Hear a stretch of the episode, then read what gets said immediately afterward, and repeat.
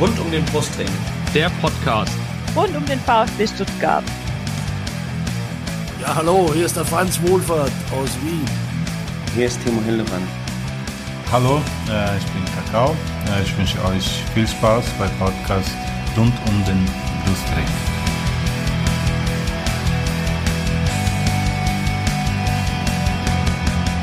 Herzlich willkommen zum Podcast rund um den Brustring. Mein Name ist Lennart und dies ist Folge 156 unseres Podcasts. Heute mit mir zusammen in der Leitung von rund um den Brustring der Chris. Hi Chris. Einen schönen guten Tag, hallo. Und äh, es soll heute natürlich gehen um das 2 zu 2 des VfB am zweiten Bundesligaspieltag der laufenden Saison bei Werder Bremen. Und wir haben uns dazu wie immer zwei Gäste eingeladen. Äh, der erste Gast ist natürlich Bremen-Fan.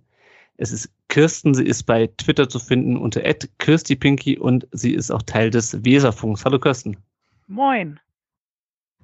Die richtige norddeutsche Begrüßung gleich hier. Und äh, unser zweiter Gast kommt, äh, ich denke mal, aus dem Süden eher. Ähm, Felix, VfB-Fan, war und auch, auch schon mal zu Gast bei uns.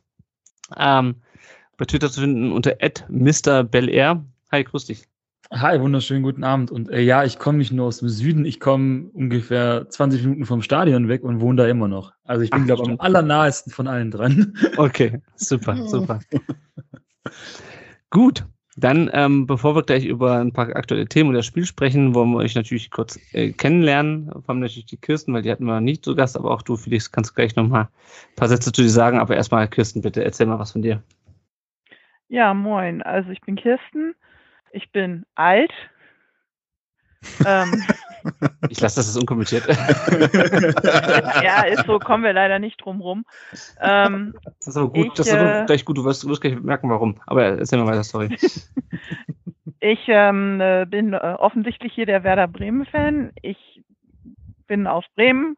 Das äh, ist dann meistens sehr naheliegend. Ähm, ich bin Werder-Fan, seit ich denken kann. Ich habe Rudi Völler noch für Werder Bremen spielen sehen. In mein erstes Werder-Spiel im Stadion war die sensationelle Partie Werder Bremen gegen Waldhof Mannheim. Oh, das ist lang her. Eins zu eins. Ja, ja, großartige Zeiten oder auch nicht, man weiß das nicht mehr so genau. Ähm, ich äh, schnack ganz gerne jede Woche fröhlich im Weserfunk über Werder. Mhm bin auch sonst so ein bisschen aktiv bei Werder im, äh, also ich bin äh, Kassenwertin ohne Kasse im Werder Fanclub Twerder. Wir mhm. sind die, die die Green White Wonderwall Geschichte gemacht haben. Oh, cool. Stuttgart-Fans erinnern sich an dieses schöne Spiel. Was? War, war nicht gut für euch. Nee. Ähm, und äh, arbeite nebenbei ähm, ehrenamtlich mit im äh, Dachverband, im Gremium der Dachverband der Bremer Fanclubs und im Fanbeirat bei Werder Bremen. Cool. Danke für die Vorstellung. Und dann gebe ich direkt an den Felix. Sag noch ein paar äh, Sätze zu dir. Ja, ich bin äh, jung. um das andere Spektrum abzubilden. Nein, äh, ja, Felix, ich komme aus Stuttgart, bin geboren und aufgewachsen in Stuttgart, äh, wohne auch schon mein Leben lang im Westen. Also ich bin ein komplettes Stuttgarter Stadtkind äh, und da auch nicht ganz unstolz drauf, teilweise ehrlich gesagt. Und äh, ja, ich kam zum VfB, glaube ich, auf den langweiligsten oder einfachsten Weg und zwar, der hat mich einfach in der ersten Woche meines Lebens angemeldet bei diesem Verein und dann war das äh, bei uns erledigt, welches welche Farben äh, bei uns wehen, so einfach gesagt. Und äh, ja, ich bin regelmäßiger Stadiongänger und sonst meistens auf der Couch zu finden bei mir daheim und schaue mir die Spiele. Also ich verpasse kein Spiel, aber ich bin nicht jedes in, in Cannstatt. Äh, ja, ich bin wieder in einem Fanbeirat noch sonst irgendwas. Ich stand, glaube zweieinhalb Jahre mal in der Cannstatter Kurve, aber das ist dann auch alles, was ich an Achievements, sage ich mal, vorzuweisen Es wird alles notiert und gegeneinander aufgerechnet. Nicht Quatsch. ähm, aber zum Thema äh, Achievements, wir haben eine Quizfrage für euch beide vorbereitet, die wir euch nicht vorher genannt haben. Und zwar, ich weiß nicht, vielleicht fällt das der Kirsten einfacher als dem Felix, aber mal schauen. Und zwar könnt ihr alle Torschützen nennen des legendären 4 zu 4 am 26. Spieltag der Saison 2003-2004. Auch daran wird sich die Kirsten gerne erinnern, weil es war die äh, Meistersaison der Bremer. Die letzte Jahr. Wer waren die, vier, wer waren die Torschützen? Auf beiden Seiten? Also ich behaupte mal, Ailton hat ein Tor gemacht. Ich mache das jetzt, ich kann mich da echt nicht mehr so richtig dran erinnern. Wir waren da, glaube ich, alle nicht mehr ganz klar. ähm, Ailton mit Sicherheit. Ich würde mal behaupten, Le Chef hat vielleicht zugeschlagen. Miku.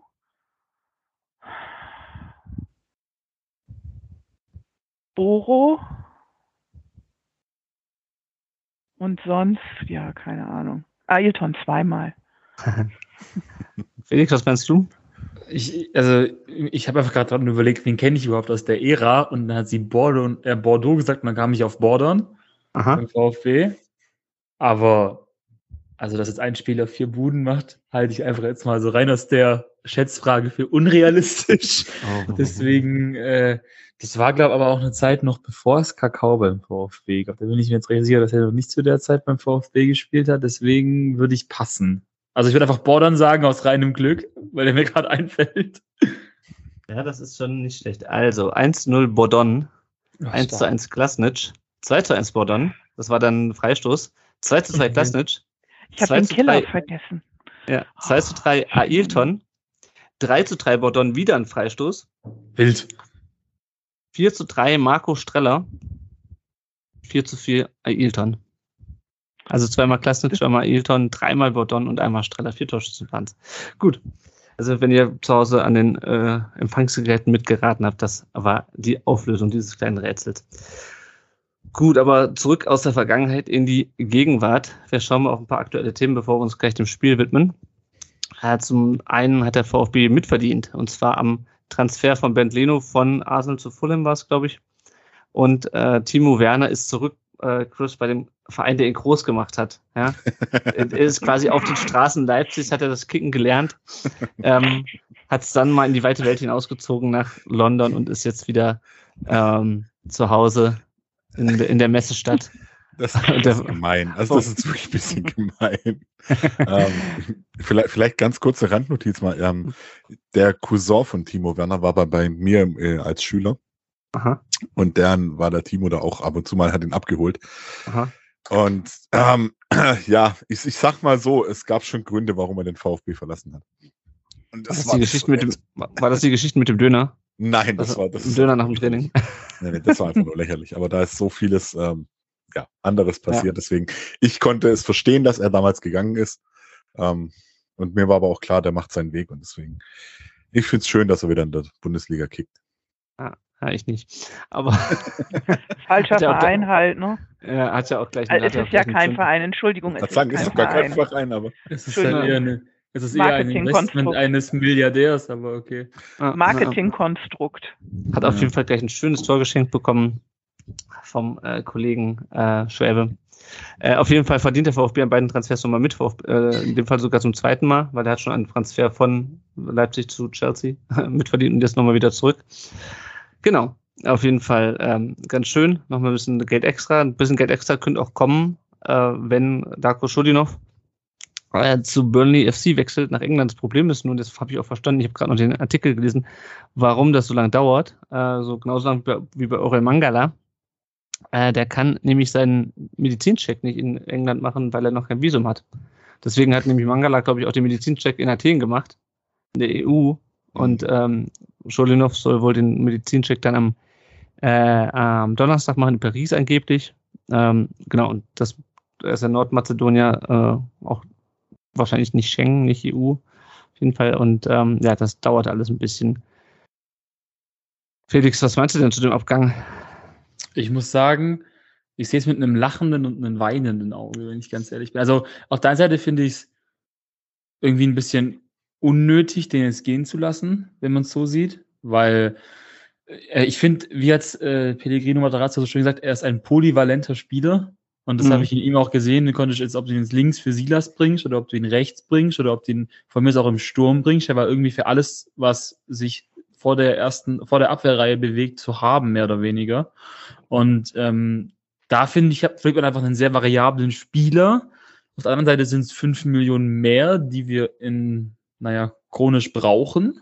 Mhm. Aber ich bin der Meinung, hätte man den jetzt ein Jahr noch spielen lassen, vor allem nach seiner, finde ich, ex- zumindest rausgestochen guten Vorbereitung, zumindest auf jeden Fall in den Testspielen und was man so gehört hat, war er ziemlich gut drauf, sage ich mal. Ja. Da hätte man auf jeden Fall, glaube ich, mit ein Jahr noch mehr in Stuttgart deutlich mehr auch rausholen können. Ja, also ich sehe da eher so in einem Jahr 10, 12 und weniger mhm. 5. Ja. ja, muss man muss natürlich schon, wie sich entwickelt. Ich glaube, diese Vielseitigkeit ist auch so ein bisschen sein Problem, weil er halt immer so der, wie ist es, der beste zwölfte Mann ist irgendwie beim ja. VfB gerade. Was mich halt ein bisschen wundert, ist bei ihm, dass er dann halt schon, also er ist ja bei Köln weggegangen, weil er sich da nicht, äh, weil er da nicht mit der ersten Mannschaft trainieren dürfte, glaube ich, weil er sich dann nicht so richtig hätte durchkämpfen müssen, sage ich mal, oder könnte man könnte man äh, so unterstellen, jetzt müsste er sich hier wieder in die Mannschaft reinkämpfen, es wechselt er wieder keine Ahnung. Ich nehme aber auch gerne das Geld, weil wir haben eigentlich genügend Außenbahnspieler. Ähm, aber ein bisschen schade ist schon, weil das war auch die einzige Laie aus dem letzten Jahr, die wirklich funktioniert hat. Ja, ja. Wenn man sich die anderen mal anschaut. Mal schauen. Apropos Laie, ich, ich habe die Überleitungen, die kommen heute echt wie geschnitten Brot her. ähm, Wahid Fagir, äh, da war jetzt die, die ähm, das Gerücht, dass er entweder verkauft oder verliehen werden sollte. Ich hoffe immer, dass er eher verliehen wird, weil ich kann mir nicht vorstellen, dass man einen 18-Jährigen verpflichtet und ihn dann direkt wieder verkauft, nur weil das erste Jahr nicht so funktioniert hat, wie man sich das vorgestellt hat. Ähm, und dann ganz frische News, äh, der VfB plant eine Vertragsverlängerung mit Silas, das ist ein Vertrag, der bis 2024 läuft. Äh, natürlich auch verbunden mit ein bisschen mehr Geld für Silas. Chris, was, was hältst du davon? Äh, also, zuerst zu Fagi oder zuerst zu Silas? zu Silas. bei Fagi wissen alle nicht, was passiert, aber ja, kannst auch gerne was zu Fagi sagen. Ja, aber bei, Fagi, also würde es mich wundern, wenn sie ihn verkaufen. Also dann würde, ah. glaube ich, der Junge schon sagen, okay, ich will weg, weil ansonsten war ganz klar die Ansage, es ist ein Fünfjahresprojekt äh, und dann nach dem ersten Jahr sagen Tschüss auf, die, auf Wiedersehen. Also glaube ich eher nicht. Ich kann mir das gut vorstellen, dass der verliehen wird, wenn es denn funktioniert, irgendwo hin. Ähm, und dann sieht man da weiter. Äh, bei Silas finde ich großartig. Also klar, wenn, wenn der mal stabil bleibt, wenn der mal wirklich ein Jahr durchspielen kann, ähm, werden wir sehr, sehr viel Freude an dem haben. Und ich denke auch von, von der ganzen Mentalität her, vom, von dem, der, ich glaube, der weiß ganz genau, was er hier hat. Mhm. Das hat man ja in der Vergangenheit jetzt auch schon deutlich gemerkt. Und äh, wenn das sich wohlfühlt und es für beide Seiten passt, hey, warum denn nicht? Ja, ja. und gleichzeitig, man ist natürlich, also stimmt natürlich, dass er hat schon eine besondere Geschichte in Stuttgart, aber ähm, letztendlich ist es Profifußball eine längere Vertragslaufzeit, heißt natürlich auch, wenn er dieses Jahr durch die Decke geht ähm, und jemand und Burnley sagt, okay, jetzt holen wir uns noch einen aus Stuttgart, äh, weil wir gerade so viel auf der hohen Kante haben oder wer auch immer, mhm.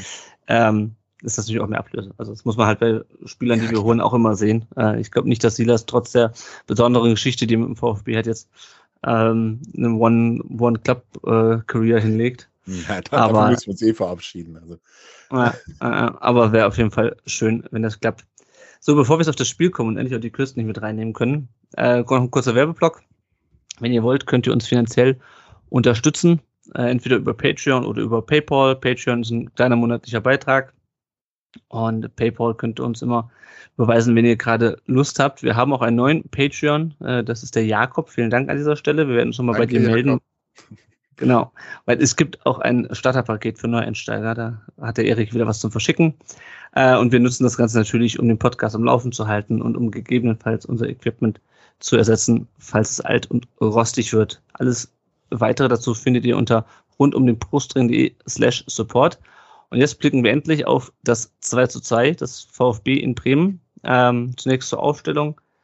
Äh, Felix, das war die gleiche wie gegen Leipzig, mit dem Unterschied, dass Sosa eben auf der Bank saß. Also die Startelf war die gleiche. Sosa saß eben auf der Bank, war wieder fit genug und Cholinov war halt für die Vertragsverhandlungen freigestellt.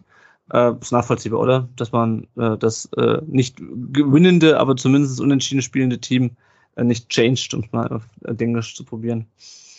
Ja, also ich muss sagen, im ersten Spiel äh, hat mir, also eigentlich war ja nur Wagnumann mehr oder weniger neu und Ahamada eben nach Verletzung quasi endlich mal äh, Spielbe, in der Anführungsstrichen spielberechtigt. Und die haben, finde ich, sehr gut funktioniert.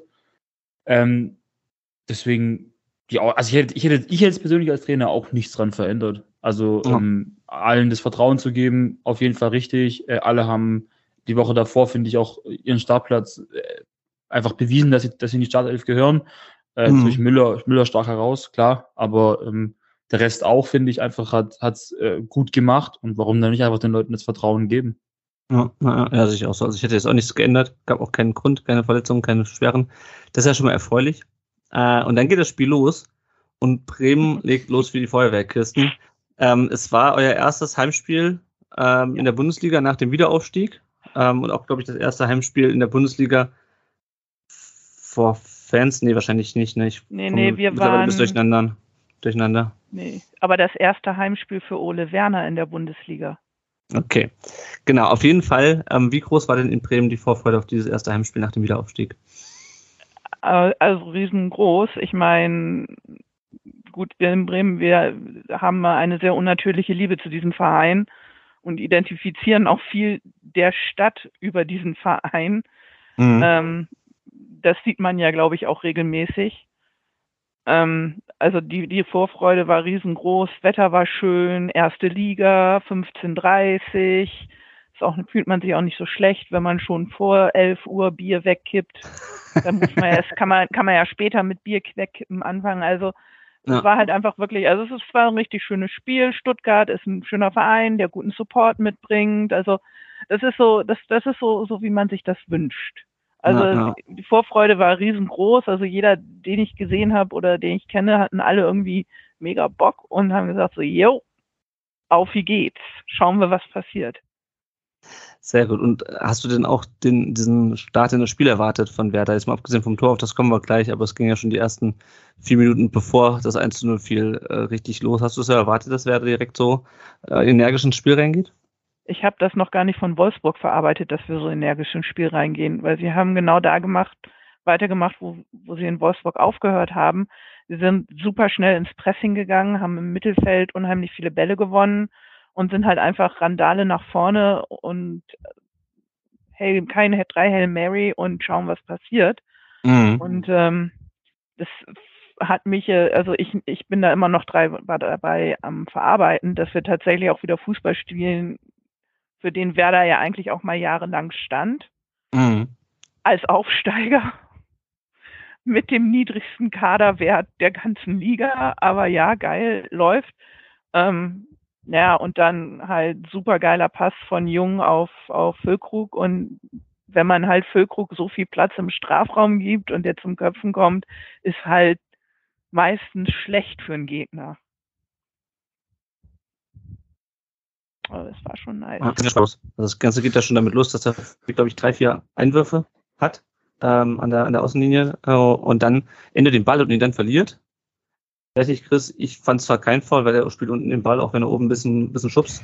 Aber für mich war es kein Fall. Ich weiß nicht, wie es du siehst. Ja, das ist so eine typische 50-50-Entscheidung, glaube ich. Also äh, ja. gibt wieder welche, die pfeifen, es gibt welche, die pfeifen es nicht. Äh, in dem Fall hat er es nicht gepfiffen. Und ich bin eh immer der Meinung, weitermachen, wirklich egal, ob er pfeift oder nicht, erstmal noch ein bisschen weiterlaufen, ein bisschen weitermachen. Nicht Arm heben, ja. nicht lamentieren, sondern äh, Fokus einfach drauf lassen und fertig. Und, ja, dumm gelaufen. Ja. Ja, und dann hat nämlich der VfB wieder das gleiche Problem, was er in der letzten Saison hatte, aber abgesehen davon, dass es die vierte Minute war, in Leipzig war es die achte. Der VfB kommt nicht in diesen Rückwärtsgang. Also die sind ja eigentlich genügend Leute hinten, aber Felix, wenn man sich dann das Tor anschaut, da stehen zwei Bremer in der Luft, nämlich äh, Starke oder Stark, weiß nicht, wie man ihn ausspricht. Ähm, bitte? Stay. Oh Stay. Okay, wie, also wie Stay. Stay. Ja. Okay, also Stay steht da äh, in der Luft neben Füllkrug und einer von beiden kriegt halt den Ball in den Kopf. Äh, und Anton steht so ein bisschen zwischen beiden, versucht noch irgendwie Füllkrug zu erreichen, aber so richtig hat er die äh, Raumaufteilung nicht funktioniert, oder?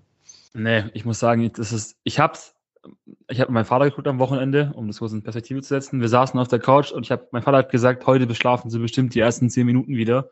Und kaum ging das Spiel los, hatte ich einfach das Gefühl, dass keiner unserer Spieler auf dem Platz angekommen ist.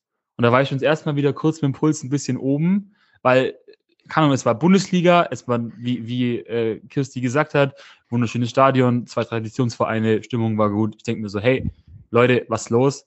Und dann passiert sowas in der, nach drei, vier, sag ich mal, typischen Situationen im Mittelfeld, wo du einfach mal einen Zweikampf gewinnen musst, wo irgendwer im schlimmsten Fall einfach mal eine Bogenlampe schießt, dass die Menschen sich wieder irgendwie im Kopf äh, zurückorientieren können. Aber Nein, zwei Pässe und das Mittelfeld war überspielt und in Anführungsstrichen keiner passt auf. Die Rückwärtsbewegung funktioniert überhaupt nicht. Und dann, ja, ich will Anton keinen Vorwurf machen, weil äh, gehst du zu, gehst du zu Füllkrug, kommt der Ball zu Stay, gehst du, oder Stay, ja, zu Stay, gehst zu dem anderen, geht der Ball zu Füllkrug. Gefühlt ja. kannst du als Einverteidiger mit zwei Leuten einfach nur verlieren. Klar, das finde ich auch, muss man auch, finde ich auch einfach auch lassen. Füllkrug macht einen Bombenkopfball. Äh, richtig viel Druck, perfekt in die Ecke, da kann man nichts dran machen. Ähm, aber das ist einfach, finde ich, die Rückwärtsbewegung war schon einfach typisch wir. Wagnermann geht, finde ich, auch nicht entschlossen gegen die Flanke. Da Ja, aber ihr lasst halt einen ehemaligen HSV-Spieler gegen Werder spielen. Das ist nie gut für die. Da habe ich noch gar nicht gedacht, da hast du recht. Ja. guter, guter Einwurf, aber trotzdem, es war für mich wieder so ein. Also ich habe vor der Flanke mir schon gedacht, scheiße, jetzt wird richtig brenzlig. Ah. Und das erinnert mich halt so an dieses Tor von ähm, gegen Berlin in der Rückrunde. Das ist wo sie genau das Gleiche. Ja. Berlin legt los wie die Feuerwehr, du verlierst einen Ball, der Ball wird ohne Gegenwehr irgendwo auf den Flügel gespielt, Flanke rein und dann, äh, wer war es, der das Tor gemacht hat? Äh, war es nicht sogar Belfodil? Nee, nee, nee, der hat das, am- der, der hat das am, Ende gemacht. Was, Selke? wäre, wenn es Selke gewesen wäre. Bitte? Selke, genau. Ja, Selke. Mein Gott, Selke hat gegen euch getroffen. Das Ja, tut mir ein ja, bisschen ja, leid für euch. also- Also, Das Beste an der letzten Saison war das letzte Spiel, um ehrlich zu sein. Ja, das stimmt allerdings. Ja. Auf jeden Fall, genau. Also, aber es war wieder genau das Gleiche. Und das ist halt das, was mich so ärgert. Dass wir, und auch schon gegen, gut gegen Leipzig, dass du deinen ersten acht Minuten Tor kassierst, passiert halt bei dir halt einfach gut sind. Äh, jetzt will ich Bremen nicht die Qualität absprechen, aber es ist eine andere als bei Leipzig. Ähm, definitiv. Wir haben es ja. halt nur einfach ziemlich schlau angestellt und äh. Ja. Ja, und dann hat halt gleich die nächste Chance dann. Äh, dann ähm, Müller klärt zuerst gegen Duxch äh, in der achten Minute. Dann schießt Duxch an die Latte in der neunten Minute. Also der VfB hätte sich nicht beschweren dürfen. es nee, das war Minuten- Lücke, der an die Latte geknallt Ach, Lücke, hat. okay, dann habe ich mir falsch aufgeschrieben. Okay. Der auf jeden Fall- schießt gerne mal an die Latte. Jeden schießt Fall. drüber. Ah, okay. Ja, das haben wir dann in der zweiten Halbzeit, ne? Ähm, auf jeden Fall drei Torchancen innerhalb der ersten zehn Minuten. Äh, zweite von sehr gefährlich. Und was ich nicht verstanden habe, ist, der VfB geht in dieses Spiel rein, der weiß, was, der müsste eigentlich wissen, was ihn erwartet. Das, was wir gerade schon geschrieben haben, die ganze Stadt ist heiß auf dieses Spiel, also Bremen. Ähm, die werden auf jeden Fall reingehen. Das, die, die gehen genauso in die Saison rein wie wir vor zwei Jahren. Die haben nichts zu verlieren. Es geht, unterstelle ich mal, Kirsten, nur um Klassenerhalt für euch dieses Jahr. Um Ähm, nichts anderes. 40 ja, Punkte genau. und dann alles danach ist Feier. Und ich habe so viel vom VfB in Bremen wieder erkannt, von der Situation her. Du hast nichts zu verlieren, du gehst einfach drauf. Und warum ist der VfB auf sowas nicht vorbereitet? Ich habe mal mitge nicht mitgezählt, aber ich habe mir das angeguckt. Ich glaube, wir haben die ersten 20 Minuten nicht einen Kopfball, äh, nicht einen Zweikampf gewonnen. Da kann ich rein, da kann ich reingehen. Ich habe es mir im Real Life angeguckt. Den ersten Zweikampf gewinnen wir Minute 15. Okay, gut. Dann warst du die ersten 15, aber ich habe sie mir auch im Real Life gesehen und dachte also, Alter, immer noch nicht. Schon wieder, schon wieder, schon wieder. Aber Chris, kannst du das erklären, warum der VfB auf diese Bremer nicht vorbereitet war? Also ich glaube schon, dass die vorbereitet war, nur auf die komplette Wucht, die Bremen dann einfach da entwickelt hat.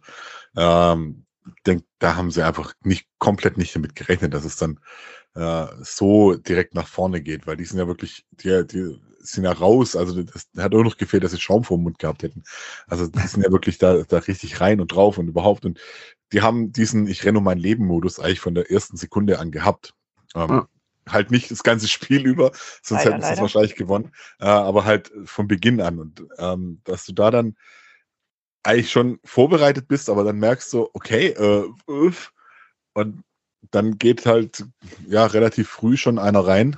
Ähm, dann wird es immer schwierig. Ja, aber also nicht vorbereitet, na, ich, ich denke einfach ähm, ein Stück weit überrascht von den, der wirklichen Wucht. Also ich kann mir nicht vorstellen, dass Matarazzo gesagt hat, ja, wartet mal ab, was die machen. Nee, das glaube ich auch nicht. Guys, look at it and then we react. Nee, ähm, das war eher, äh, die werden draufgehen, aber das war halt dann wahrscheinlich doch mehr als erwartet. Also ich finde, wir haben ja das perfekte Gegenbeispiel mit dem Köln-Spiel, ja, wo der VfB wirklich, also besondere Situationen, Rücken zur Wand, bla bla bla. Aber trotzdem, aber im Köln-Spiel, also letztes Spiel, letzte Saison, letztes Spiel, ähm, da sind sie ja von vornherein draufgegangen und auch die in Bayern, aber das braucht irgendwie immer so ein, so ein Anschalter, ähm, wie hier dann halt irgendwie die, die, der Rückstand. Ähm, und gleichzeitig ist es halt das, was dir in diesem Spiel überhaupt nicht passieren darf. In Bremen auswärts, einen motivierten Aufsteiger 0-1 hinten liegen. Ähm, und wenn wir nicht Glück gehabt hätten, dann äh, hätten wir schnell hoch zurückgelegen. Äh, und wir wissen ja, wie das noch letztes, die letzten Jahre gegen Freiburg lief. Dann lagst du plötzlich ganz schnell 0-3 hinten und dann Und kommst du halt ich glaube auch ganz ehrlich, wenn das Tor, der zweite Schuss von, Lütt, von äh, Füllkrug an die Latte, wenn der reingegangen wäre, nichts gegen Stuttgart, aber dann wärt ihr, dann hätten sie euch auseinandergenommen. Ja, Weil dann hätten ja, sie richtig Bock gekriegt. Genau das. Ja. genau das. Und da hat der VfB Glück gehabt in der Situation. Ähm, was ich noch so markant fand für die ersten 20 Minuten, dieses, äh, diese gelbe Karte für Friedel nach diesem Foul an Thomas. Ähm, also er spielt einen, ich glaube, er spielt einen Ball. Ähm, äh, also es war jetzt keine rote oder so, aber es war schon, äh, es war schon eine mutige Grätsche, sag ich mal. Er hat, schon, er hat die schon ganz gut abgeräumt. Ähm, und ich frage mich so ein bisschen, Felix, ob dem VfB so ein bisschen diese Aggressivität auch fehlte.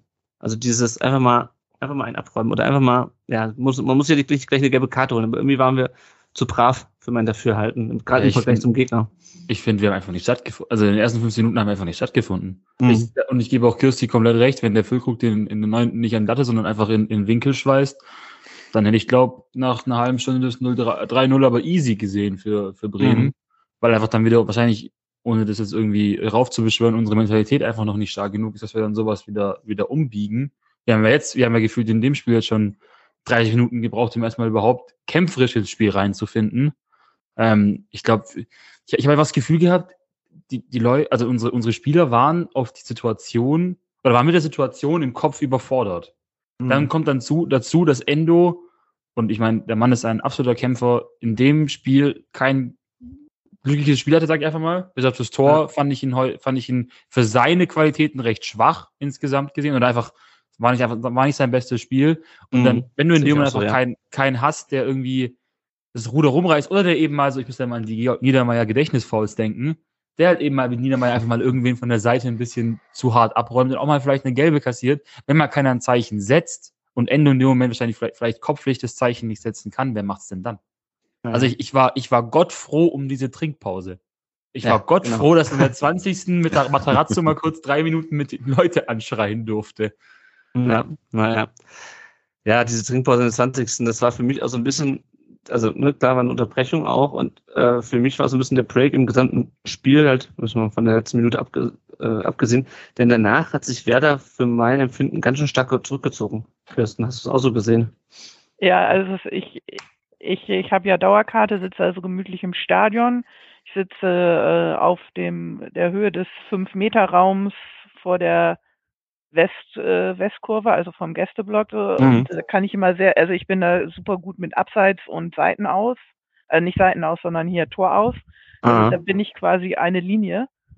Und ähm, also ja, und dann irgendwie so in der 20. Minute, ohne jetzt äh, Stuttgart zu nahe zu drehen sollen, haben sie sich so ein bisschen einlullen lassen von dieser bisschen Schlafmützigkeit, die Stuttgart in den ersten Minuten an den Tag gelegt hat und haben gedacht, machen wir mal mit.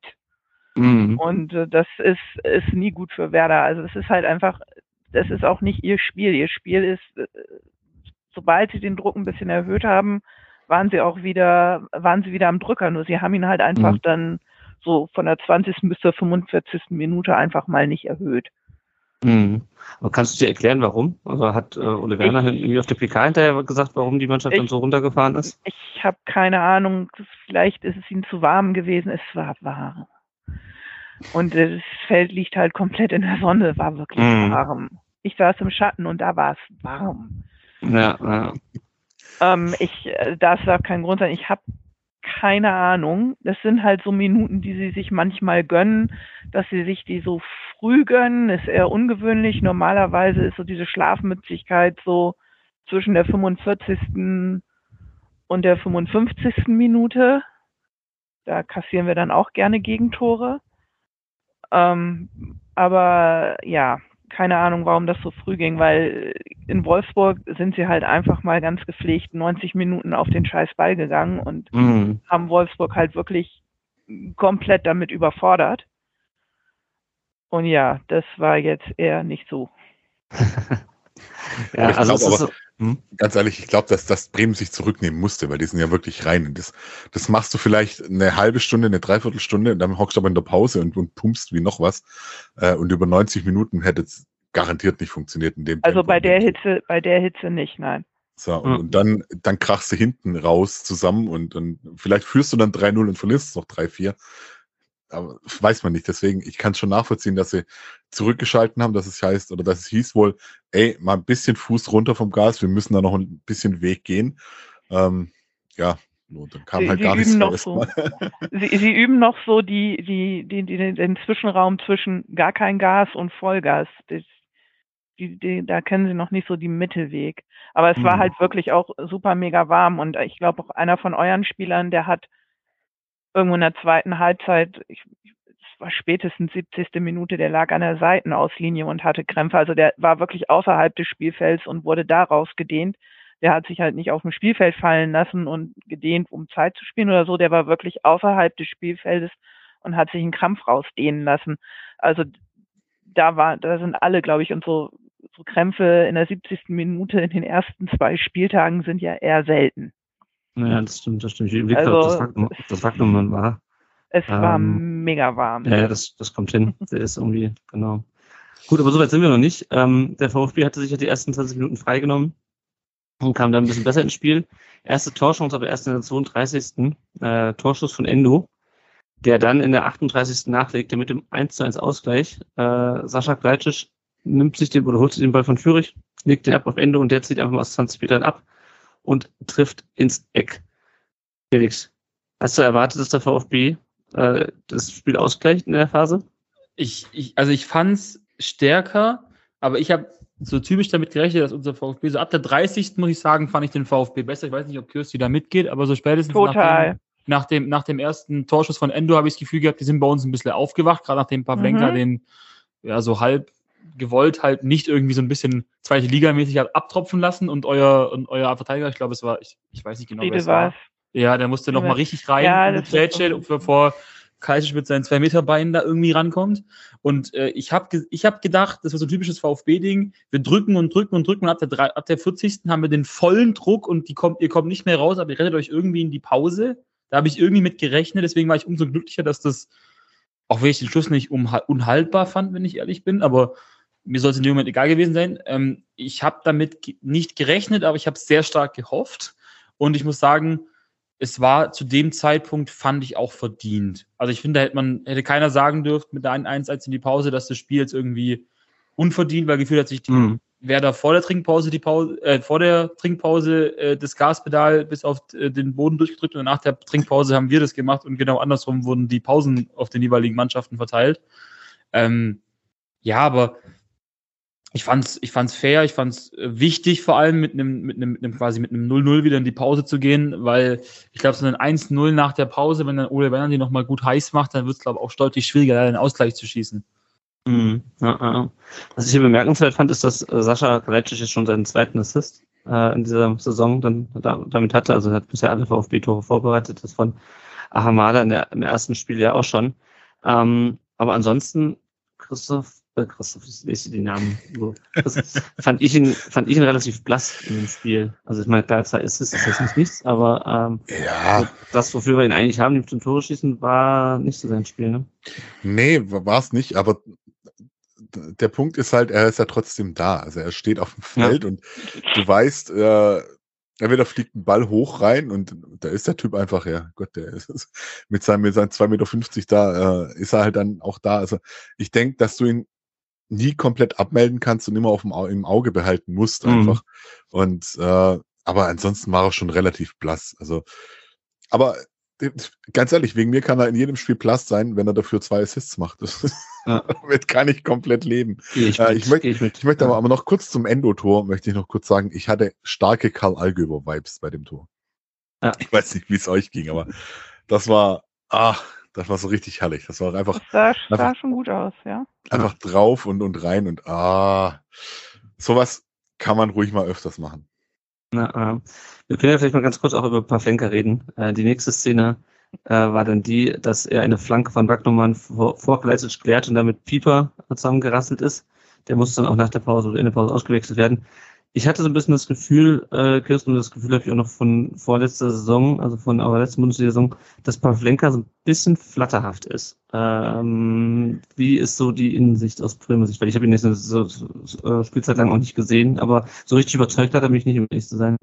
Also wir haben da beim Weserfunk äh, Anfang letzter Saison, als Solvay noch bei uns war, wir, wir haben da heiße Diskussionen geführt. Solvay ist große Pavlenka-Freundin, ich bin hm. große Michael Zetterer-Freundin. Ähm, wir mögen die anderen Torwerte auch sehr gerne, weil die auch menschlich einfach sehr gut sind. Aber es ist, also, Pavlenka ist auf der Linie Weltklasse. Der ist wirklich mega. Elf, aber erstaunlicherweise Elfmeter sind nicht seins, auch wenn er sonst immer sehr viel raus.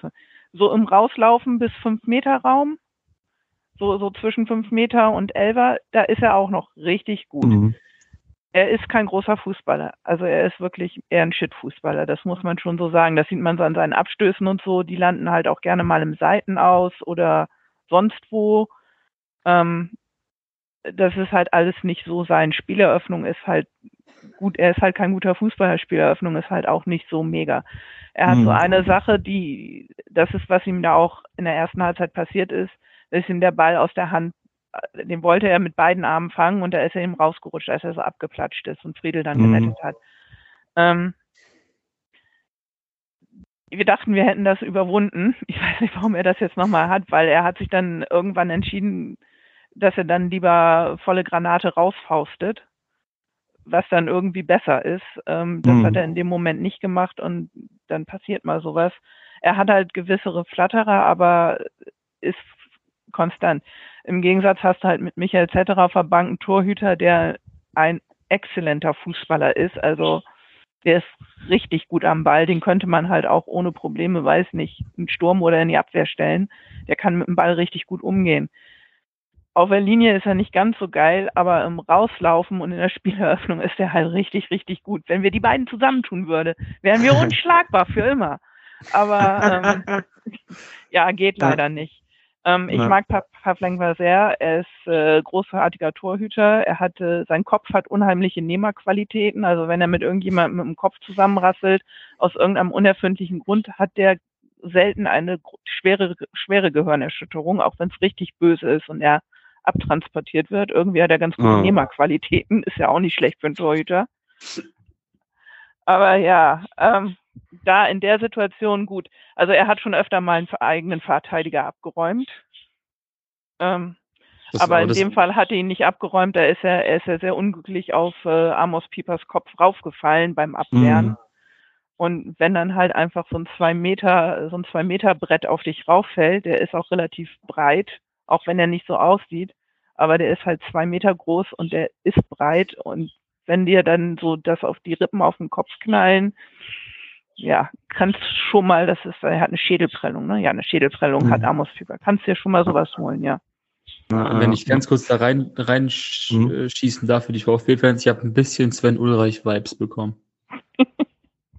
so typisch, das, das war für mich so ein typischer mhm. Sven Ulreich, äh, also auch vom, vom, vom Spieltyp her, auf der Linie top, Reflex top, äh, Spieleröffnung beziehungsweise langer Ball, äh, Martin Harnik oder aus.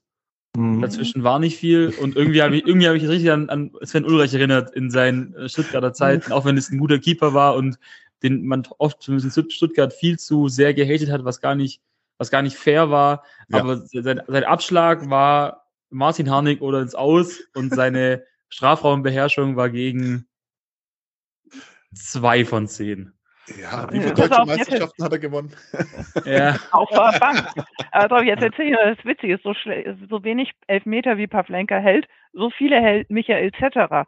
Es ist, die beiden sind, die haben, die beiden haben irgendwie Schizophrenie beim Torhüter halten sein, aber Geil. Ja, ja. ich habe mich auch gefragt, ob man bei dem, ob er auch diesen Schuss von, von Ende noch hätte halten können, weil er, der segelt ihm irgendwie so über die Hände drüber, was glaube ich auch schwierig. Ich habe irgendwie das Gefühl, er ist eigentlich fast dran, aber er segelt halt so drunter durch. Ähm, aber es ist wahrscheinlich auch schwierig, das noch, das noch auszudiskutieren. Ähm, gehen wir mal in die zweite Halbzeit. Und zwar äh, startet der VfB äh, gut, also beide Mannschaften starten gut. Der VfB hat mit Tomasch äh, eine gute Chance, spitz im Winkel äh, in der 55. Minute. Chris, wie fandst du denn Thomas in dem Spiel? Ah, unglücklich trifft es, glaube ich, ganz gut. Aber mhm. ich glaube, wenn er, wenn er den reinmacht, äh, wenn er, wenn er das, den irgendwie reingewuchtet bekommt, äh, dann denke ich, läuft es auch für ihn ganz anders. So fängt er halt, ich glaube, Thomas ist da auch so ein bisschen ein Kopfmensch, was das angeht.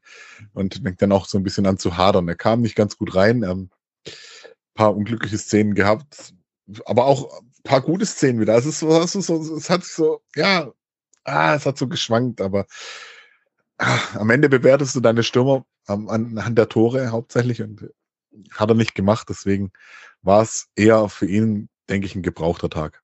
Mhm. Ja, ja. Ja, ich fand, ich hatte auch, also man hofft ja immer so, dass er derjenige ist, der dann so nochmal einen raushaut, aber er war es halt auch schon zum ja. zweiten Mal nicht, aber es ist natürlich auch, glaube ich, schwierig. Ähm, es ist auch die zweite, seine zweite Saison bei uns. Ähm, man, man kennt ihn auch schon, also man weiß auch, was man mit ihm, das, ist die zweite Halbserie jetzt. Ähm, er ist nicht so der, der Überraschungsspieler, wie er es vielleicht in der Rückrunde war.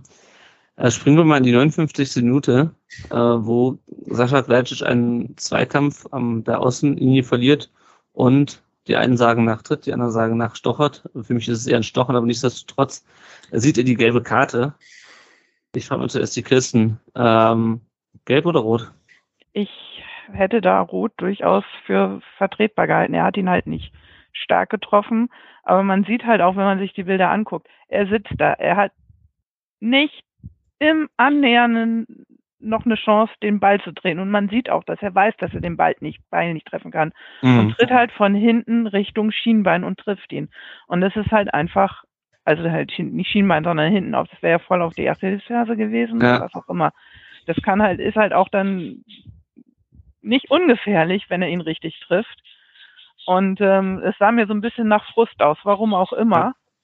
Aber das ist halt eine, das ist halt eine Tätigkeit, weil der Ball war weg. Er hätte den Ball auch mit Stochern, äh, wenn er die Beine noch probiert hätte, mit Zehenspitzen oder so. Der Ball war vor Friedel, da wäre er nicht mehr rangekommen. Er ist ja, ja. An Friedels Beine auch nun nicht mehr so ganz richtig rangekommen. ja, er Aber er ist, halt, ja. er ist halt rangekommen das ist und das ist halt mit den Stollen zuerst und das ist halt rot. Ja. Ja. Gehst du mit? Sehe ich genauso. Also ich finde, ich war der Meinung, der, der Schiri zieht gleich, zieht gleich hinten seine, seine Arschtasche auf. Ähm, und wir hätten es nicht, wir hätten es nicht, äh, nicht diskutieren dürfen. Also ich hatte es auch eher für einen Frust gesehen. Und da kann man jetzt viel reininterpretieren, aber ich würde das Sascha-Thema, glaube ich, aufzumachen, wäre ganz schwierig in, in der VfB-Bubble. Deswegen, was da gerade, was der Mann oder sein Berater gerade macht, versucht oder ja wenn man das auch nennen will. Also ich hätte mich über Rot nicht beschwert, sagen wir das so. Ich hätte auch eher das als Zähligkeit gesehen. Ich finde, ich fand das Gelb eher eine ganz, ganz, ganz, ganz, ganz, ganz, ganz rotes Dunkelgelb. Ähm, Lieb gemeinte ich, gelbe Karte. Ja, das war so eine richtige Frust, so, so okay, jetzt ist gelb, aber, aber geh mal die nächsten war, ne? zehn Minuten runter. Also ich war der Meinung, oder ich hätte, wenn ich äh, Matarazzo gewesen wäre, innerhalb von fünf Minuten vor dem Spielfeld geholt. Aber naja, zum Glück hat er das nicht getan. Hat es, er hat es nicht gemacht, nein, aber äh, ja, also ich hätte mich über Rot nicht beschwert. Auf keinen Fall. Ja, also ich verstehe das halt. Also das ist halt auch wieder so Thema Cleverness. Ich habe es auch bei uns im, im Blogartikel geschrieben. Das ist halt einfach dumm. Also ja. wenn er in, im Trainingsspiel ja. irgendwie sein Trikot zerreißt und sich mal in die Ecke setzt, dann ist mir das scheißegal. Aber du kannst halt nicht in so einer Situation wie so ein trotziges Kind noch sagen, Manu, jetzt ist der Ball weg und irgendwie noch da mit den Füßen rummachen und du nur auch weißt, dass du noch erreichst, und selbst wenn du nicht erreichst, ja, im VAR, ja, gut, das hat er, glaube ich, gelb gezeigt, deswegen war das schon eine Entscheidung, deswegen konnte der VAR, keine Ahnung, ob der VAR da ein, äh, eingreifen konnte oder nicht, aber sag mal, er sieht's nicht, ja, und dann bekommt er eine Meldung aufs Ohr, nur weil du da irgendwie aus Frust danach gestocht hast, weil du halt deinen Zweikampf da verloren hast. Also ich habe mich auch, darüber habe ich mich also, sehr geärgert, da haben wir echt Glück weißt gehabt. Du, wie, weißt du, wie er aussah? Wenn hm? mein, wenn mein achtjähriger Neffe Tore einen kleinen Wutanfall kriegt, weil es gerade nicht so läuft, wie er sich das vorstellt, sitzt er auch gerne so auf dem Fußboden und trampelt mit seinen und tritt mit seinen Beinen durch die Gegend. Eins zu eins. Also wie gesagt, wir kommen ja gleich noch zum 2 zu 1. Geil gemacht, ja. Auch sonst stellt sich voll in die Dienst der Mannschaft, aber das sind halt so Sachen, das ist wie dieses dumme, dieser dumme Platzverweis in Dresden im Pokal. Wir machen uns echt selber das Leben schwer. Aber gut. Wo, wobei, ähm, ich glaube, mhm. gerade diese Szene ähm, alles zeigt, was bei Kalajdzic gerade los ist. Ähm, mhm. Das Ganze drumherum wird ihn nicht so cool lassen, wie er tut oder wie er immer sagt, von wegen, ja, ich gucke halt, ja, und oh, ich entscheide es ja nicht alleine. Äh, naja, also er hat da auf jeden Fall, glaube ich, ganz arg viel, was, was im Kopf mitspielt und dann läuft es im Spiel nicht so ganz rund. Wir haben ja vorher schon gesagt, er war relativ blass auch. Ähm, es läuft nicht alles, dann läuft noch sowas und irgendwie ploppt es dann vielleicht auch auf während dem Spiel. Und für mich war das so, so eine richtig, ja, so ein richtiges Symbolbild, wie er da steht und danach stochert und also wenn wir, wenn er da rot gesehen hätte, hätte sich keiner beschwert. Ganz einfache mhm. Sache. Ja, ähm, so ist es wieder dieses 50-50-Ding. In dem Fall halt besser für uns ausgegangen. Ja. Ja. Äh, muss nicht unbedingt sein. So, wir sind nicht gut, wenn wir in Überzahl sind. Das ist nicht unseres. So wir haben mal in Überzahl ein Spiel gegen die Bayern verloren. Also. Ich hatte das auch gerade direkt im Kopf. Ich musste auch gerade dran denken, wie Davis Endo auf den Knöchel tritt, nach 10 Minuten runter muss und zur Halbzeit steht es 0-4. Wir ja, sind da genau. einfach ein bisschen geiler in Unterzahl. Äh, nee, aber ich, wenn wir gerade, wenn gerade Chris schon mal über das Kaltschema spricht, äh, ich finde, da hat er vollkommen recht. Einfach diese gesamte, dieses gesamte Bild wie so ein trotziges Kleinkind. Nein, ich will aber unbedingt wechseln. Ich will aber auch, dass die Menschen mich weiter mögen, nach dem Motto. Also, ich mag den, der, der hat ja, ich finde ihn ja echt sympathisch, sagen wir das so. Und äh, ich finde, der VfB hat auch viel für ihn gemacht, gerade in dem Bereich Verletzungen auskurieren und verlängern. Ähm, also ich verstehe so langsam nicht mehr, wo der, wo der hin will, der Mann. Das ist, aber da, da müsste ich wieder Das weiß er, glaube ich, selber nicht, wohin will. Ich, ich glaube nämlich nicht, dass er unbedingt weg will, sondern es ist eher dieses, hey, ich könnte mir auch vorstellen, dass es vielleicht äh, zu einem anderen Verein geht, der einfach auch ein bisschen größer ist als der VfB jetzt gerade. Ich meine, es gibt keinen größeren Verein, aber nichts größeres als der Ja, klar. ja, ich sage, das steht auf dem anderen Blatt. Äh, aber Bayern hat abgewunken, Dortmund hat abgewunken, ähm, dann wird es in Die haben sogar abgewunken, nachdem sich ihr Spieler, ihr eigentlicher Topstürmer ähm, ausgefallen richtig, ist. Richtig, richtig. Und, äh, und dann guckst du nach England, wo halt die Kohle relativ locker sitzt. Ja, aber auch da ist es nicht die Top-Lösung dabei. Die holen dann schon Spanien. Ja, also wenn man, wenn man, genau. wenn man, wenn man, wenn man hinter, wenn man hinter Arnautovic die zweite Wahl ist, dann würde ich mir stark Gedanken machen. Oh. Ja. Das ist natürlich wieder prima. Jetzt habe ich einen Werder-Fass aufgemacht. Oh. aber, aber, ich, ja, also ich, äh, hm? ich, also ich muss sagen, so langsam ist es einfach entweder ich, ich weiß nicht, ob ich weiß nicht, was, ob das eher Berater, also ich bin der Meinung, ich kann mir gut vorstellen, das ist eher Berater getrieben als von ihm persönlich unbedingt.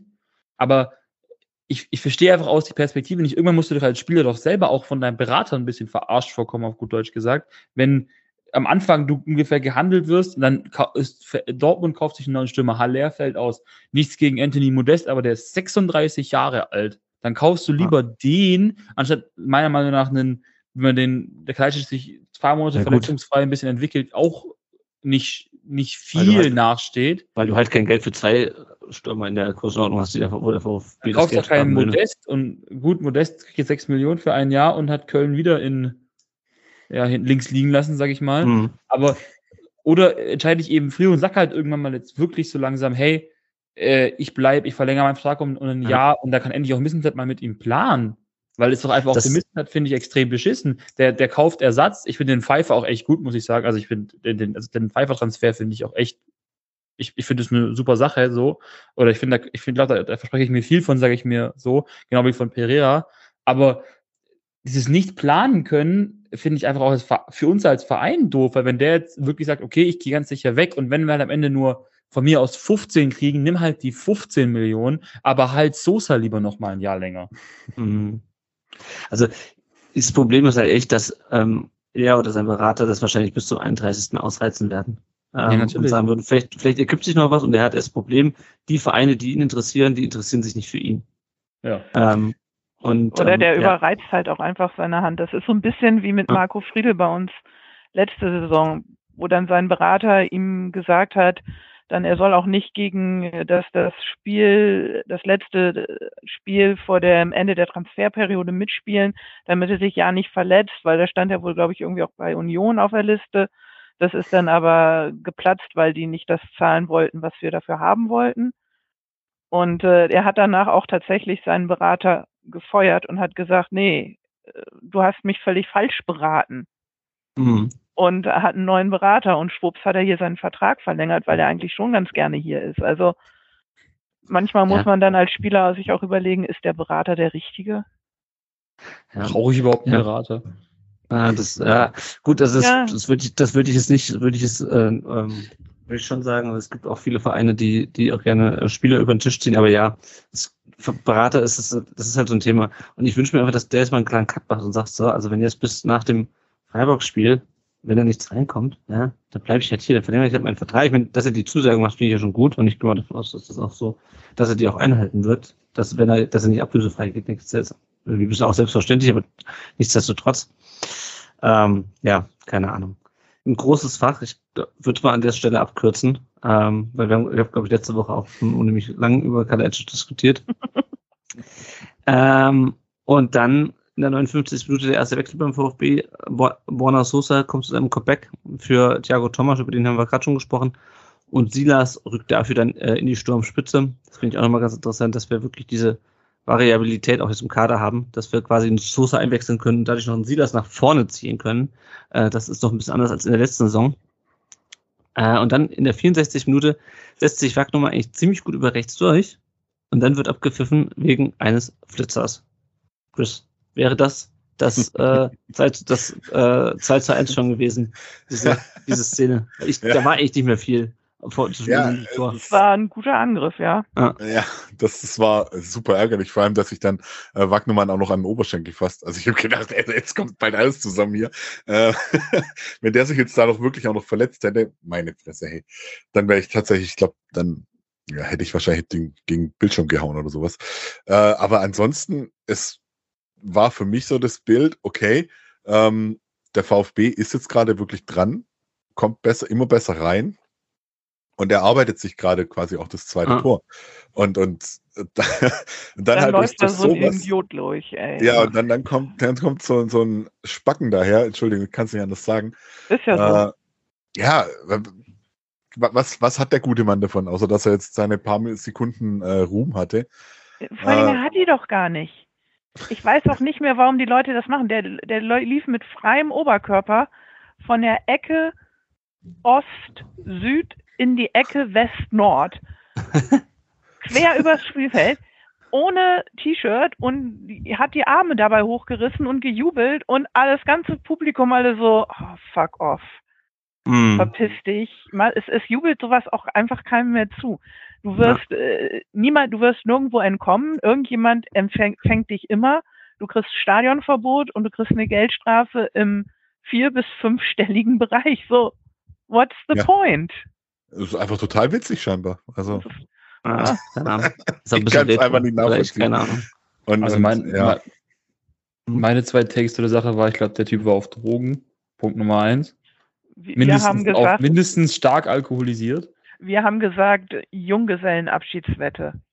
Äh, ah. Ja, und Punkt Nummer zwei, und das sage ich jetzt vielleicht ein bisschen mit der VfB-Brille. Ich glaube, der Wagnermann hätte links unten in die Ecke geschweißt und hätte äh, es besser gemacht aus der Woche davor, wo er nach diesem Monsterpass von Ito das Ding mal kurz in die Oberränge der Cannstatter Kurve ja. gepackt hat. Ob er getroffen äh, Hände ist eine andere Geschichte. Auf jeden Fall wäre es, also ich finde, es, war, es mega, war mindestens eine 80-prozentige, also der 80-prozentige ja. mindestens. Es war eine mega Chance für euch. Und da muss ich sagen, ja. das, war, das war echt so ein typisches der VfB erkämpft sich irgendwas, dann hast du kein Glück und dann kommt Pech dazu. Ja. Vollmond ja. gewesen am Samstag. Naja. Ja. ja, also auf jeden Fall sehr, sehr, sehr, sehr ärgerlich. Ähm, Magnumann, wie gesagt, dann fasst sich an den ähm, Oberschenkel. Und der VfB ist dann ein paar Minuten in, in Unterzahl, äh, was ja normalerweise, wie wir das gelernt haben, äh, Bremen eigentlich nicht gut tut, in Überzahl zu sein. Und dann schießt Dux, äh, über den haben wir vorhin auch schon gesprochen, in der 69. Minute übers Tor Christen, das war bis auf das späte 2 zu 2 der einzige Torschuss von Werder in der zweiten Halbzeit. Ja. ja. Kannst du das erklären, dass ihr nicht mal, das halt ganz zuletzt gefährlich ja, weiter, weiter, weiter Lulli gemacht. Also die Sache ist halt, was wir gegen Wolfsburg echt gut gemacht haben, ist, wir haben halt gegen Wolfsburg mega viele Zweikämpfe im Mittelfeld und Bälle im Mittelfeld gewonnen. Und das hat halt in der zweiten Halbzeit gegen euch irgendwie nicht funktioniert. Und sie haben halt so eine Sache gemacht, macht mich rasend. Das haben sie gegen Wolfsburg nicht gemacht. Sie haben halt die ganze Zeit, es war wieder der Rückpass zum Torhüter und die Innenverteidigung hat sich so vor der Mittellinie den Ball wie mal hin und her gespielt. Und das ist immer so, wenn sie, ich, wenn sie Tempo rausnehmen wollen oder nicht. Und das hat meistens üble Konsequenzen, weil, weil dieses Runterspielen, das können die nicht. Sie, sie hm. können es nicht es ist, ist einfach so. Diese Mannschaft ist, wenn sie, wenn sie Druck, wenn sie Druck macht und nach vorne geht und kämpft, dann ist sie, ist sie ziemlich eklig mhm. und ziemlich schwer zu beherrschen. Aber sobald sie dieses Lulli, Lulli Dulli macht, dann ist es relativ einfach, da mal zwischenzurumpen. Ja, ich ja, weiß nicht, also warum sie es getan Ich habe keine Ahnung. Also es war auf jeden Fall echt, echt auffällig. Ähm, aber zu der Schlussphase, wo das ja ganz lange ähnlich lief, kommen wir gleich noch. Äh, der VfB hat dann gewechselt oder musste wechseln in der 70. Und so meinte, hat Stenzel Wagnermann ersetzt, der dann verletzt war und Lil, äh, Lil genau, jetzt fange ich auch schon so an, Lee Eckloff, ähm, oder vom Kommentator Lil Eckloff, ähm, genannt ähm, für, für Fürich dann rein. Ich fand Stenzel ehrlich gesagt ein bisschen zu defensiv, als er das für Wagnumann. Ich meine, Wagnumann ist halt ein Wingback, der ähm, ein bisschen offensiv auf der Außenbahn unterwegs ist und Stenzel ist ja eher so der klassische Rechtsverteidiger. Kannst du das auch so? Äh, ich hätte jetzt auch nicht Stenzel reingepackt. Also ich, so Karazor, ja, okay. Ähm, ob der so in 20 Minuten gehen kann, weiß ich nicht.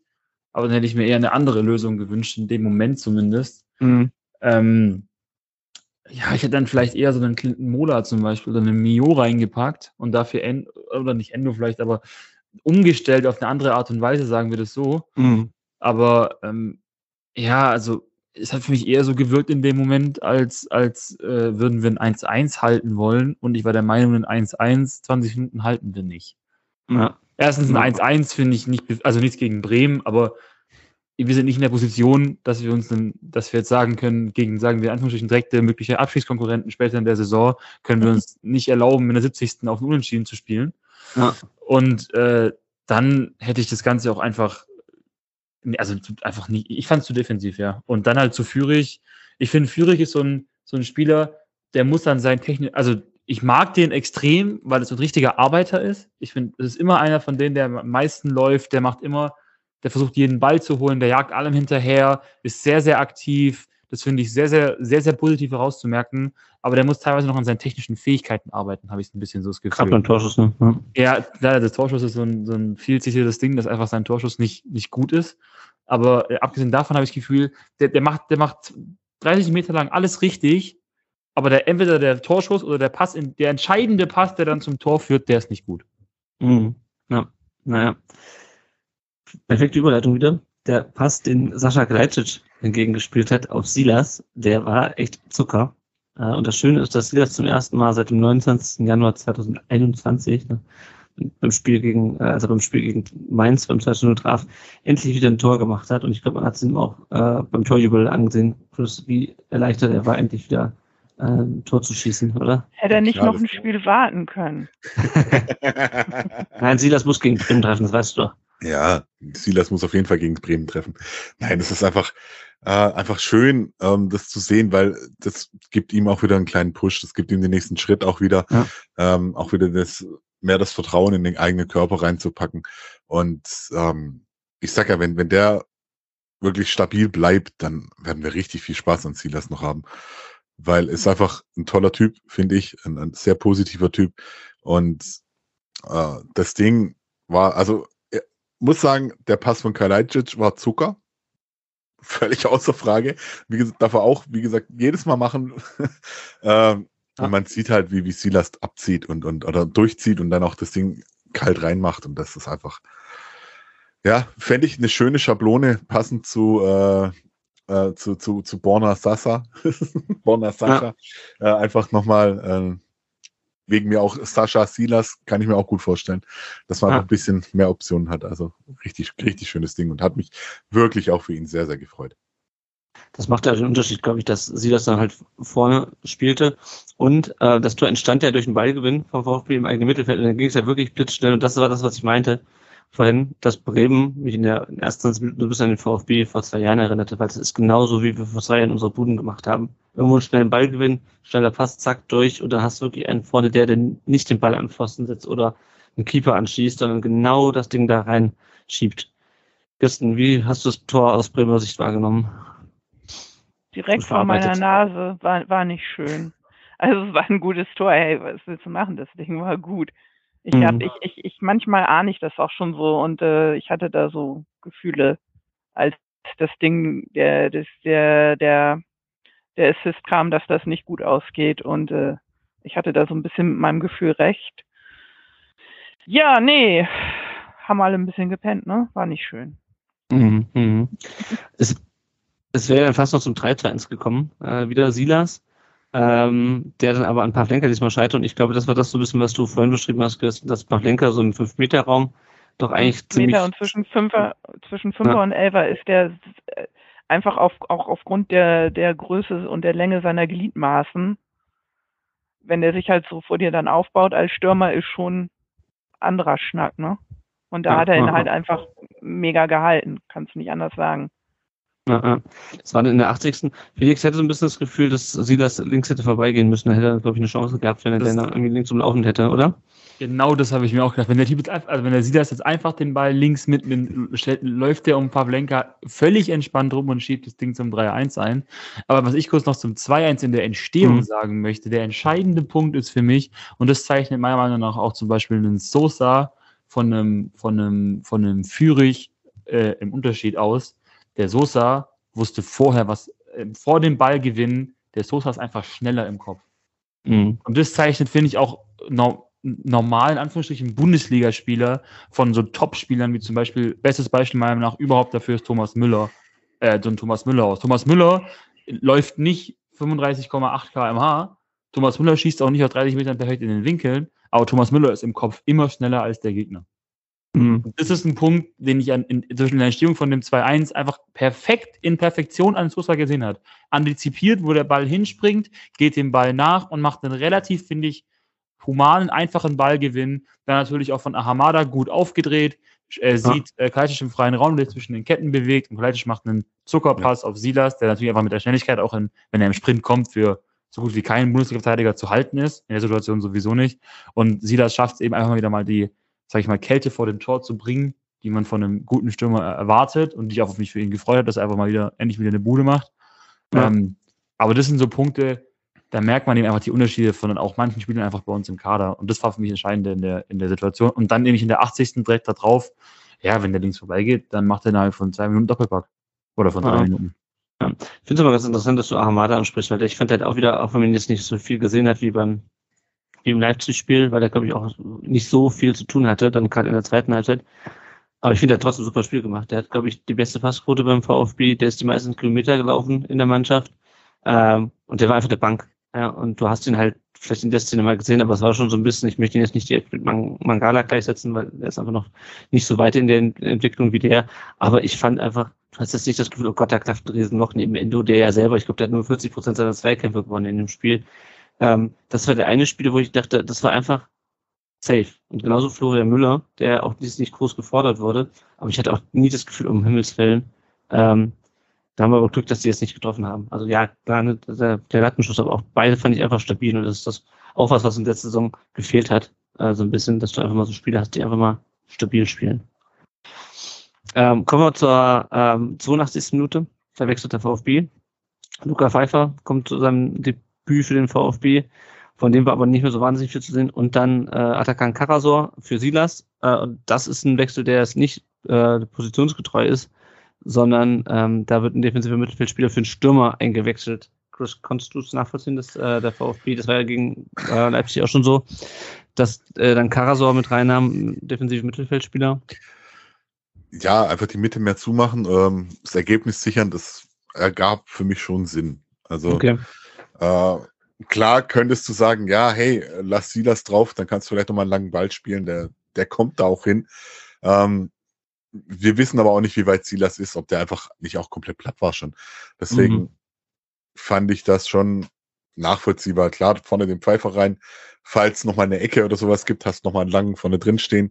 Äh, da kann auch mal alles passieren, aber deswegen Mitte zumachen und, und go for it. Hat ja super funktioniert. Mhm. Ja, genau. Werder hat nochmal gewechselt in der 84. Minute, nämlich Rapp für äh, Kruev, Kruev wahrscheinlich, äh, Wackenen für Jung und Berg für Bittenkurt. Äh, das war eigentlich alles auch relativ positionsgetreu, oder Kirsten? war komplett positionsgetreu.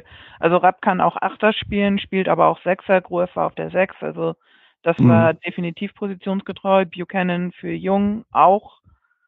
Ähm, Berg für Bittenkurt ist noch offensiver, also Bittenkurt ist halt nicht defensiv, aber Ja. ist ja eigentlich mehr so ein Zehner. Berg ist ein Mittelstürmer. Also Mhm. im Endeffekt haben wir dann drei Stürmer auf dem Platz rumstolpern gehabt. Aber das war ja ganz gut. Also Ja, das ja. war halt einfach, wir machen auf und auf geht's.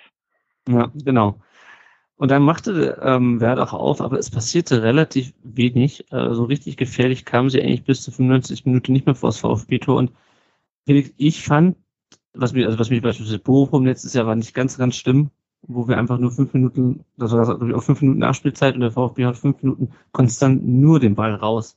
bekommt die wieder, haut die wieder raus und gibt komplett die Ballkontrolle ab. Ich finde, das haben wir bis dahin eigentlich ein bisschen besser gemacht, weil es diese eine Szene gab an der Eckfahne, der VfB hatte mal vorne Ballbesitz. Hast du da eine Verbesserung gesehen? Jetzt klammern wir mal das Tor aus im Vergleich zur letzten Saison, was das Runterspielen in der Nachspielzeit angeht? Also ich finde, wir haben uns zur letzten Saison auf jeden Fall kopflich verbessert, aber das zeigt eben, dass wir noch nicht kopflich, vielleicht aber im Früh, weil es in frühen der Saison ist, da kann man natürlich ein bisschen was reinschieben, äh, noch nicht so weit sind, sowas auch bis zum Ende durchzuziehen. Weil bis zur 93. Mal noch machen wir es perfekt. Sosa natürlich wieder mhm. rauszunehmen. Sosa geht an die Eckfahne, nimmt Zeit von der Uhr. Mhm. Haaland oder vielleicht ein Spieler der höheren, noch einer höheren Klasse hat eben einfach nochmal den Werder-Spieler angeschossen, vielleicht dann noch eine Ecke rausgeholt. Aber okay, passiert. Aber du nimmst nochmal, bis zur 93. habe ich das Gefühl, wenn jetzt abgepfiffen wird, kommt Werder nicht mehr an den Ball bis zum Ende des Spiels. Und dann habe ich das Gefühl gehabt, dass einfach eineinhalb Minuten vorher die VfB-Bank denkt, oder der, der, die VfB-Spieler auf dem Platz denken, zack, eingetütet, 2-1-Sieg. Und dann haben sie ja. auf, dann sind sie rumgestanden. Also meiner Meinung nach sind sie echt rumgestanden. Gerade wo ich jetzt sagen muss, und ich fand, wie gesagt, ich halte eigentlich recht viel von dem Pfeifer, oder ich sagen soll, ich gebe dem Pfeifer einen großen Kredit bisher. Äh, da musst du, entweder musst du meiner Meinung nach dann als 1,96-Typ dich hinten in die Offensive mit reinstellen, wenn du weißt, es ist die letzte Szene des Spiels, war die letzte Szene des Spiels, ich habe es vorhin nochmal angeschaut. Äh, ja. Der Einwurf geht sogar noch zurück in die Werder-Hälfte. Was soll ja. denn, was soll denn, ich weiß nicht, ob es Friedel jetzt, also der, der, ne, der Innenverteidiger von, von Werder, eben tut mir leid, Christi, ich weiß nicht mehr genau, wer es war. Es entweder ähm, Friedel oder es war Friedel oder oder Velkovic, ich weiß auch gar genau, nicht, auf jeden Fall Sensationspass gespielt hat. Was sollen die denn bitte machen, außer den langen Ball zu spielen? Was soll hm. denn anderes passieren? Also die werden ja wohl jetzt kaum zweimal noch hinten rumschieben, sondern alle rennen nach vorne und der spielt einen langen Ball und hofft eben auf, wie, wie du meintest, den Hail Mary und maybe something happens. Aber da fand ich es einfach Minute den Kopf zu früh in die Kabine gesteckt. Und es hat ja. mich, also das hat mich wirklich geärgert. Ja, also mich hat das auch wahnsinnig gemacht. Vor allem, du haust den Ball raus, einfach okay, aber ganz ehrlich, das ist, du weißt genau, das ist wie am Anfang, du weißt ganz genau, was jetzt passiert. Die werfen den Ball nochmal hinten, nach hinten, damit sie ein bisschen Platz haben. Und dann kommt ein hohes, langes Ding reingesegelt. Und alle, alle VfB-Spieler sind in der eigenen Hälfte. Alle sehen den Ball. Du weißt genau, was passiert. Und dann verlierst du dein Kopfballduell. Und dann ist meiner Meinung nach, ich weiß nicht, wie du siehst, Ito wieder schlecht positioniert. Ansonsten geht er nicht so dämlich mit dem Kopf hin. Für mich war es jetzt auch kein hohes Bein von Weiser, muss ich ganz ehrlich sagen. Ähm, und dann ist plötzlich dann halt Burke durch und knallt das Ding rein. Ja, die Sache ist halt, Berkey hat endlich hat das getan, was, was wir wollen. Ähm, der ist halt, also da stimmt, also ich habe mir das auch noch vorhin nochmal angeguckt, also da war halt einfach keiner von euren Spielern nah genug dran. Ich weiß nicht, ob sie nicht hinterhergekommen sind, weil der Typ ist halt einfach, der ist 1,90, der ist unfassbar breit und dafür unfassbar schnell. Also der ist richtig und deswegen haben wir ihn geholt, damit er sich für solche Situationen mal kurz so durchtankt und dann mhm. hoffentlich entweder Platz für, für Duxch oder Füllkrug macht oder das Ding selber reinsemmelt. Und äh, dann hat er es selber reingesemmelt. Ähm, da in, in England, wo haben wir den her? Ich glaube, von Nottingham haben wir den her. Die haben wir, die, die hoffentlich fallen die jetzt alle um, weil die behauptet haben, der trifft das Tor nicht. Hat er getroffen, war schon ganz gut. Ja, naja. Was, was meinst du dazu? Also ja. dieser ganzen Szene, die ich gerade beschrieben habe. Ähm, tatsächlich könnte man sagen, ja, Ito war schlecht positioniert. Ähm, oder er hat einfach dann auch die falsche Entscheidung getroffen. Und das ist super ärgerlich. Ähm, aber ist passiert. Mein Gott. wie es passieren kann, äh, ja, du weißt, du weißt, wie es läuft in den letzten Minuten. Dabei wird nach vorne gedrescht. Und in, in wie viel Situationen versandet es irgendwie oder der Ball fliegt direkt wieder zurück und wie oft äh, kommt dann tatsächlich mal einer durch. Das müsste man mal statistisch irgendwie erheben. ähm, das ist halt glaub, auch so, die, die, haben sich auch halt alle auf andere Spieler, auf andere Spieler eingeschossen, also konzentriert. Und Burke kam da halt wirklich aus dem, aus dem Mittelfeld so von hinten angeschlichen und hommelte da durch und hat sich dann den Ball geholt. Also das war schon schlau gemacht. Also ja, also ich das den, dennoch verteidigbar. Ja. dennoch verteidigbar. Das war jetzt nicht unmöglich ja. zu verteidigen. Das ja. nicht, nein. Das meine ich halt. Also Birk, dass der dadurch am Ende an den Ball kommt, das ist das eine. Anton verliert das Kopfballduell gegen ich weiß nicht mehr wen. Und dann, und selbst dann ist das Ding noch nicht heiß. Ja? dass der, dass der Weiser dann noch an den Ball kommt, den du weiterleiten kann. Das ist ja eigentlich das, das Problematische. Normalerweise, selbst wenn du den ersten Kopfball verlierst, was ich auch nicht verstehe, weil du siehst den Ball wirklich, da liegt Schnee drauf auf dem Ball, bis der bei dir ankommt. Ähm, und dann schaffst du es aber nicht einfach mit dem Körper hinzugehen, das Ding rauszukloppen. Also, keine Ahnung, natürlich geht das schneller, als wenn man sich das noch mit fünfmal Zeitlupe am Fernsehen anguckt, aber Darf Also nicht mich das- ja, das darf einfach nicht passieren. Ähm, Waldemar Anton hat ja hinterher gesagt, äh, so ein Ball rutscht halt, rutscht halt schon mal durch.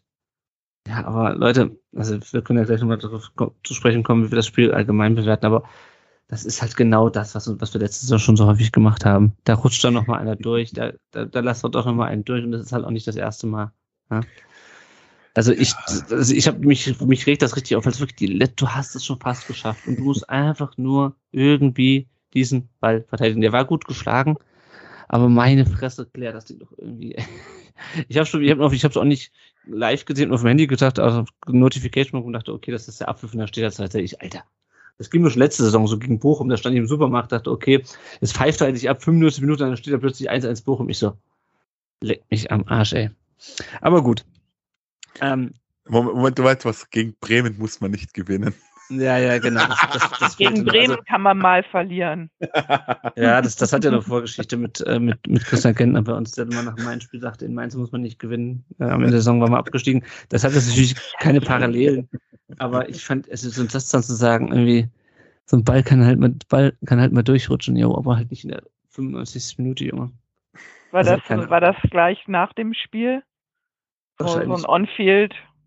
Wahrscheinlich. Ja, ja, das war damals so Ah, ein das ist aber halt auch wirklich mega ungünstig, die Leute dann sowas zu fragen. Ja, das sowieso. Da Klar. kommen Also- solche, da kommen solche Sätze halt. Also mich das mir furchtbar aufgeregt. Aber äh, wir schauen mal, was unsere Hörerinnen und Hörer bei Facebook und bei Twitter kommentiert haben, die jetzt auch furchtbar aufgeregt, würde ich mir unterstellen. Die Susanne sagt, äh, naja, letzte Saison werden sie gleich 2-0 zurückliegen. Nach den ersten 20 Minuten dann gut gekämpft und der Ausgleich ist so unnötig wie ein Pickel am Poppes. Aber letzte Saison hätten sie das Spiel wahrscheinlich verloren. Das, äh, dem kann ich schwer widersprechen. Ähm, der Wieland schreibt, es geht schon wieder los, zwei Punkte verschenkt, Chancen vergeben und Anton zwei wichtige Kopfbälle vor 100. Also das Interessante ist, es gibt diese Statistik mit gewonnenen Zweikämpfen äh, in der Liga und die hat die letzten zwei Jahre immer äh, Wataru Endo äh, entweder die ganze Liga angeführt oder zumindest die VfB-Statistik. Aktuell ist Waldemar Anton der Spieler mit den meisten gewonnenen Zweikämpfen. Aber halt die zwei hat dann halt entsprechend nicht gewonnen. Auch nicht unbedingt alleine seine Schuld. Ähm, so, und der Wieland schreibt, so gewinnst du auch in Bremen nicht. Äh, der Andreas sagt, eingeladen zum Tore schießen, würde ich jetzt nicht unbedingt sagen, weil es ist also, um, um ein Tor zu schießen, da wurden sie eingeladen. Ja, aber äh, ansonsten war ja in der zweiten Halbzeit nicht so viel. Und der El Caso schreibt, scheiße gelaufen. Äh, der Marco schreibt bei Twitter, sie, das muss das 3-1 machen. Äh, der Jojo sagt, das ist nicht enttäuschend, sondern eher ärgerlich. Äh, der Michael sieht es ein bisschen positiver, der sagt, jedes Spiel ein Punkt mitnehmen, das passt. Äh, der äh, Ed Megale Alois schreibt, man schwebt auch immer von der jüngsten Elf der Liga. Diese dummen Fehler sagen eigentlich alles. Äh, Finde ich einen eher schwierigen Take, weil ähm, Anton, wenn man ihm den Fehler ankreiden will oder anderen, äh, auch Endo, das sind ja erfahrene Bundesligaspieler. Ein bisschen, was wir schon diskutiert hatten, der äh, Ed Tyrell de la de Malasia sagt, Matarazzo hat mit seinen Einwechslungen um das Ausgleichstor gebettelt, kein Tempo vorne und Bremen den Raum gegeben, mit ihren drei Stürmern nochmal eine Chance zu bekommen. Gehst du da mit, Felix? So quer auf Matarazzo schieben, schwierig. Aber er, er hat auf jeden Fall nicht Unrecht. Also, ich hätte, wie gesagt, wenn, wenn du den Stenzel bringst von mir aus, dann bring danach noch, bring noch irgendeinen Halboffensiv drin, bring noch einen Milo. Oder bring von mir aus noch einen Pereira. Lustiger Effekt, ich habe mir, ich hab mir letztes, also nach dem Verpflichtung von Pereira, habe ich mir mal ein bisschen zweite, äh, erste griechische Liga Zusammenfassung angeschaut auf YouTube. Das wäre einer gewesen, der an der Eckfahne den Ball hält. Mhm. Weil in der griechischen Liga dagegen ist ja gefühlt die, Eng die Premier League in England noch so ein, ein halber Klepper des Verein. Also wirklich. In griechischen, ja, was die teilweise dafür Fouls gezogen haben und nicht als Fouls gewertet haben, da habe ich schon gedacht, uff, der ist, glaube einiges gewöhnt und der sieht ja auch recht stämmig aus, sage ich mal. Also auf Ja. jeden Fall muskeltechnisch sehr gut gebaut. Ich hätte den am Ende gebracht und dem gesagt, wenn du den Ball kriegst, verteidige in der Eckfahne mit deinem Leben. aber, aber dann bringst du den für Silas und äh, das 2-2 fällt trotzdem, dann heißt es, warum bringst du keinen Defensiven? Ja, kann Ah, ich halt später nur verlieren. Ah, Aber ich ja, hätte, auch, ich, hätte auch, ich hätte auch Thomas früher rausgenommen. Wenn ich, wenn ich Trainer gewesen wäre diese Woche, ich mag den Thiago echt gern, der, der wird sich, glaube ich, super entwickeln. Wir werden den auch hoffentlich kaufen. Aber der war, jeder hat mal einen Tag, wo er scheiße ist, auch im normalen Leben. Da hätte ich den Thomas rausgenommen und hätte ihn nach der 45. einen neuen gebracht. Ah, ja, ja. Naja. Na gut. Der, ähm, der Phil schreibt noch nichts gelernt aus der letzten Saison. Wie war das? Man will um jeden Punkt fighten und sowas darf nicht passieren. Haben wir quasi schon besprochen.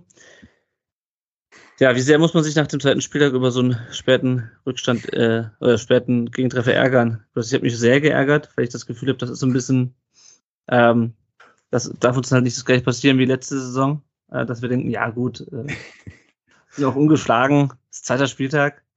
Ähm, andererseits haben wir natürlich viel bessere Rahmenbedingungen als letzte Saison. Also wir haben halt nicht diese krass äh, ersatzgeschwächte Mannschaft. Ähm, und im Zweifelsfall tut uns, tun uns die zwei verlorenen Punkte und das ist es ja unterm Strich nicht so weh wie vielleicht letzte Saison. Wie siehst du es?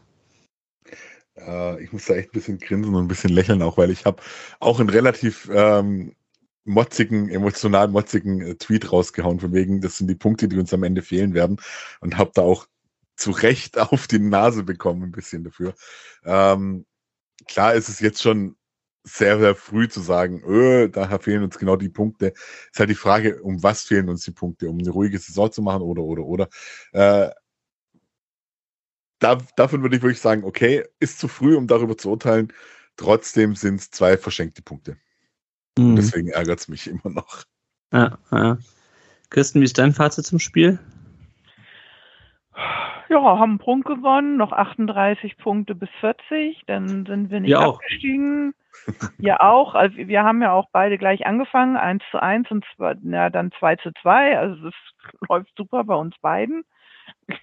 Nein, ähm, ja, ich glaube so, wenn man über das Große und Ganze im Spiel guckt, ist, ist es in Ordnung. Also passt schon. Mhm. Ja, also ich denke mal, also ich fand halt, Werder hat halt relativ wenig gemacht, aber im Endeffekt, wenn du halt als VfB dann dich so dumm anstellst und dir in der ersten, ersten fünf und letzten fünf Minuten Tore reindrücken lässt, dann darfst du dich halt auch irgendwie nicht beschweren. Also ich fand so von der zweiten Halbzeit her hätten wir die drei Punkte eigentlich verdient gehabt. Ähm, aber ja, selber schuld halt. Wenn, Keine wenn, man, wenn man die Werder, mal- wenn man, wenn, wenn der VfB schlau gewesen wäre, hätten sie zur Vorbereitung die Werder-Doku auf The Zone geguckt. Kann ich auch jedem Wer Nicht-Werder-Fan wirklich empfehlen. Die ist nicht so wie diese Dinger auf Prime, die ist wirklich richtig gut. Ähm, da hättet ihr feststellen müssen, dass wir auch in der zweiten Liga schon eine 90-Plus-Mannschaft waren. Mhm. Das heißt, die, die es gerne in der Nachspielzeit auch regelt. Ja. Ja, also mal zum Thema Tabelle finde ich sehr schön. Der Kicker-Ticker endet mit interessant. Beide Clubs sind damit noch ungeschlagen, haben allerdings auch noch keinen Sieg eingefahren. Nach zwei Remis zum Start. Danke, lieber Kicker. Das Ja. äh, ist eine wahnsinnig aufschlussreiche Statistik. Ja, ja. Statistiken nach dem zweiten Spieltag sind super. Die machen ganz viel Freude und sind mega aussagekräftig.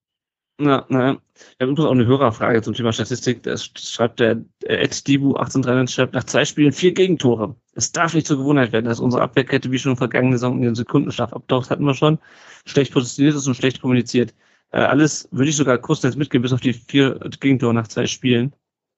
Ähm, gut. Wir haben noch eine andere Hörerfrage, auf die kommen wir gleich. Ähm, noch zwei Themen außerhalb des äh, grünen Vierecks, wie man so schön sagt. Zum einen das Intro unseres Gästebox, fand ich sehr geil. Ich weiß nicht, ob einer von euch äh, in Bremen dabei war, Chris oder Felix. Nee, war ich nicht, aber ich Nee. fand's ultra geil, der ganz wilde Süden. Ja, äh, fand ich, an, das fand ich sehr geil. äh, Da sah spielt, sehr schön aus. ja, und spielt an auf das uralte Lied. Ähm, Stuttgart kommt, das ja beim äh, Heimspiel gegen Leipzig, glaube ich, zwar als, was war es als Einlaufmusik oder als zum Aufwärmen? Ich weiß, ich war selber nicht da, deswegen weiß ich Nee, nicht mehr es genau. war nicht die Einlaufmusik, glaube ich, aber es war endlich wieder im Stadion. Das kam wieder, ja, sehr schön. Da ähm, freut sich das, das äh, nostalgische VfB-Herz. Ähm, und es gab noch ein Banner in der äh, Bremer Ostwürfe äh, zum Thema Atakan Karasor, ähm, wo drauf stand, ähm, Opfer, Solidarität mit Opfern, Täter nicht schützen. Ich fasse mal zusammen. Äh, und unterschrieben mit äh, Misselt hat Hals Maul.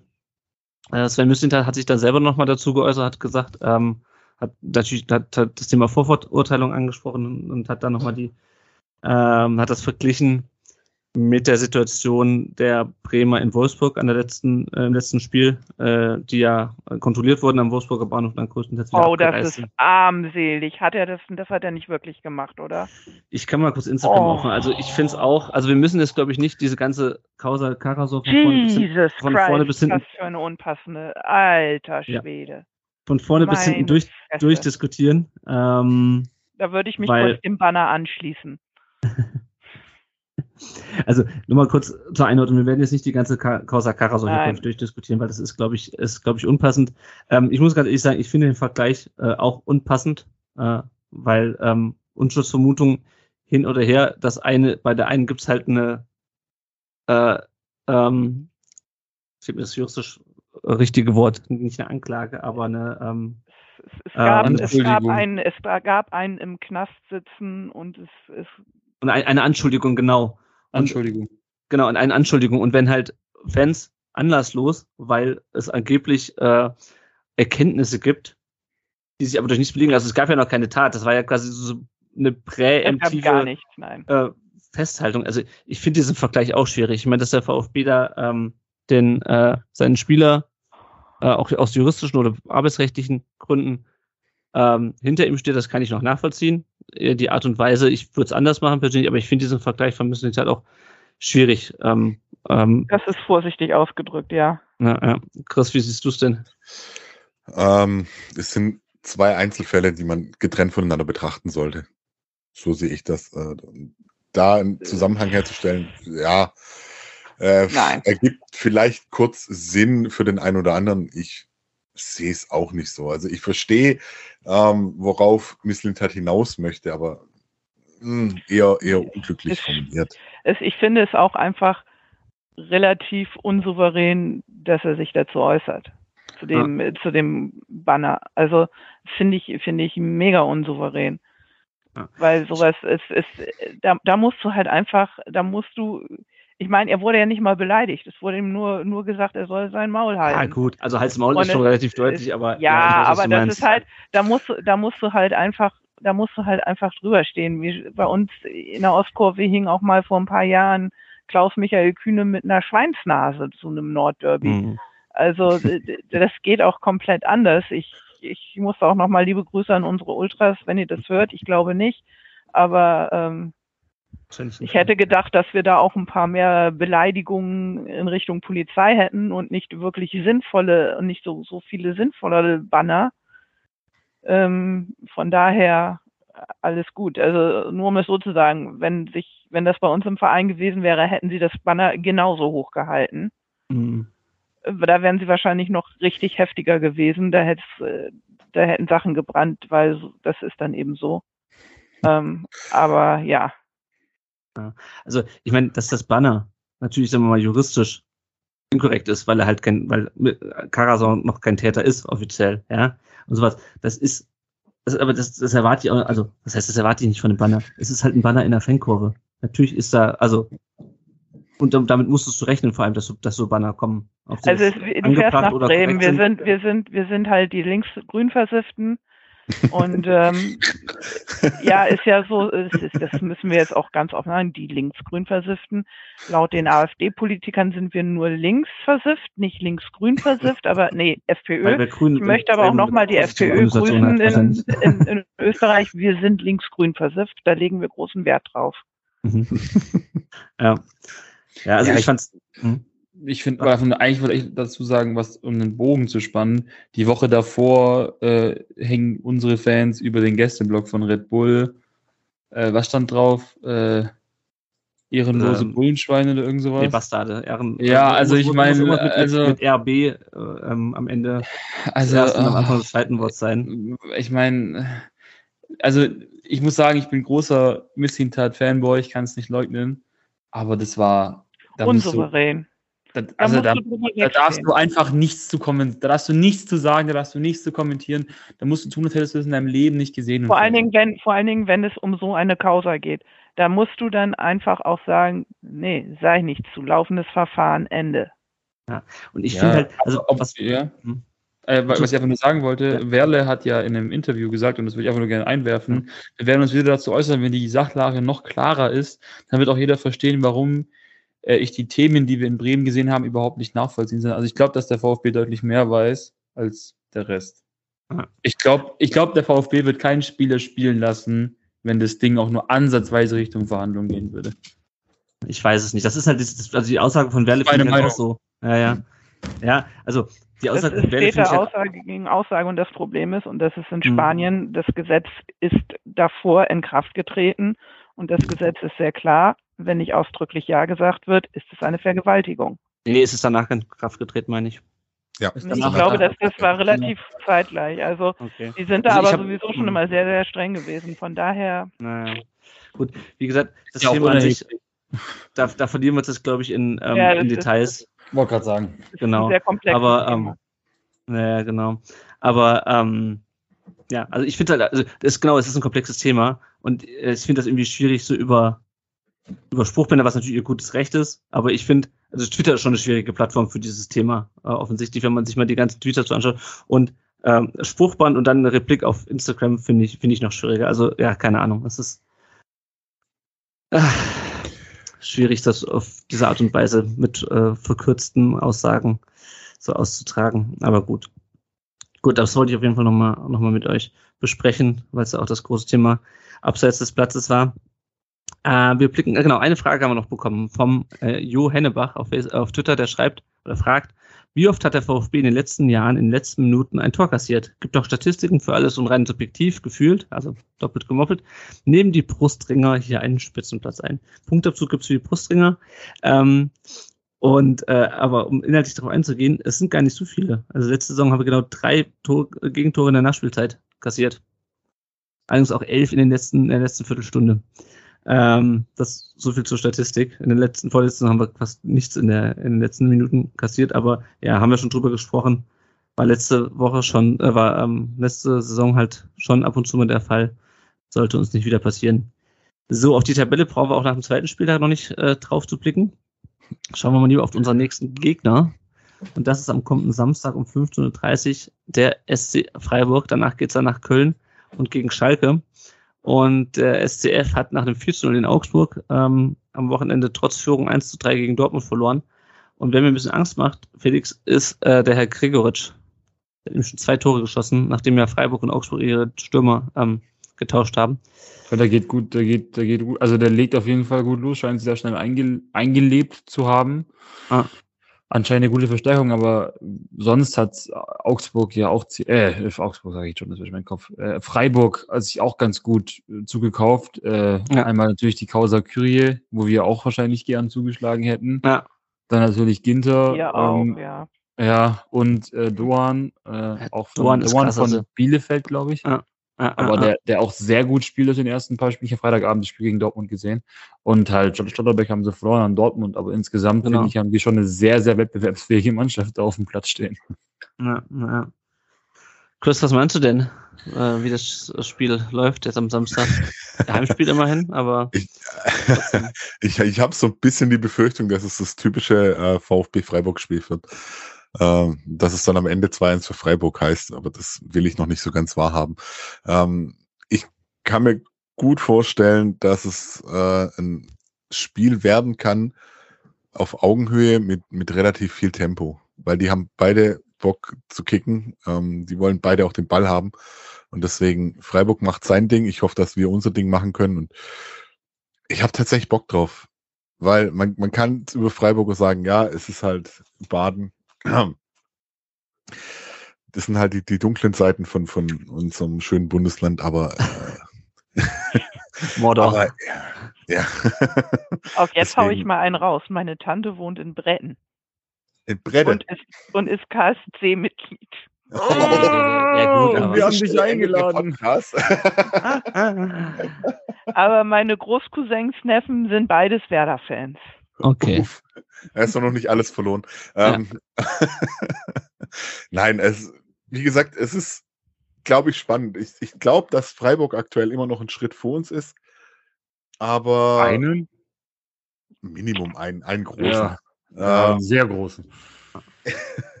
Aber Zwei Christian Streich, äh, Zwei Christian Streich-Steps. zwei Okay, Christian Streich-Monologe. Ja, auf jeden Fall sind sie, auf jeden Fall sind sie vor uns. Ja. ja, und, und ähm, das muss man auch anerkennen, das muss man auch irgendwann mal kapieren, auch als VfBler. Und ich denke, viele haben das schon verstanden.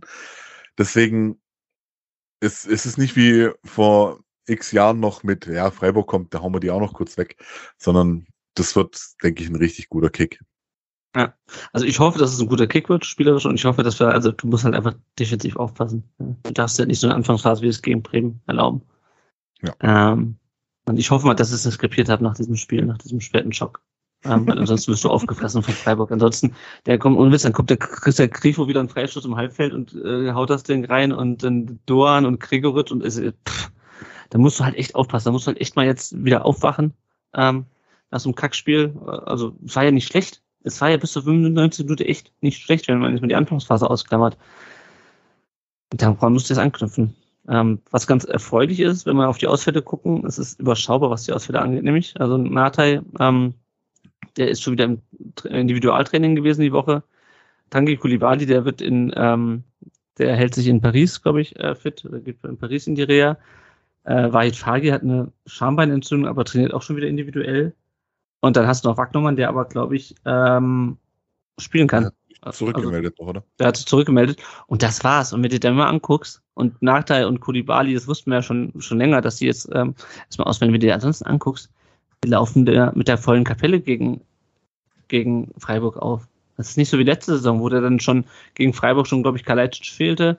Ähm, und was weiß ich nicht alles. Also es kann gut laufen. Wir müssen halt nur das echt auf den Platz bringen, was wir, was wir haben. Ähm, ja, Felix, was, was tippst du denn gegen Freiburg? Ich bin ehrlich, ich glaube, wir kassieren, oder wir kassieren das falsche Wort, wir erarbeiten uns unseren dritten Punkt. Ich glaube, ich, ich sehe da ehrlich gesagt so einen, so einen 2-2. Würde So, wo, wo es der VfB schafft, mal eine Führung in eine Pause mitzunehmen mit so einem 1-0 oder so.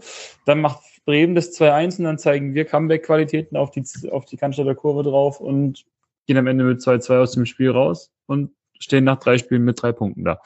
Würde ich nehmen. Würde ich durchaus nehmen. Ich auch. Sehr gut. Dann blicken wir nochmal auf unser Tippspiel. Äh, zweiter Tippspieltag und es ist beeindruckend. 30 Punkte und die ersten vier und darunter bin ich. Ich habe nämlich nicht nur das 2 zu 0 der Bayern richtig getippt, sondern auch das 3 zu 1 des BVB. Ähm, nur wenn, wenn ich hätte noch mehr Punkte, wenn ich das 2 zu 1 äh, vom VfB bekommen hätte. 2 zu 1 ausgezählt. Aber gut. Ähm, genau, also da führt momentan Hat der VfB auch mehr Punkte. ja. Da führt momentan der Phil vor der Camina 1987 und mir ähm, und dem Michael Kahle mit 30 Punkten. Ne, Und der Prinz Poldi hat auch noch 30 Punkte. Der tippt auch immer gut.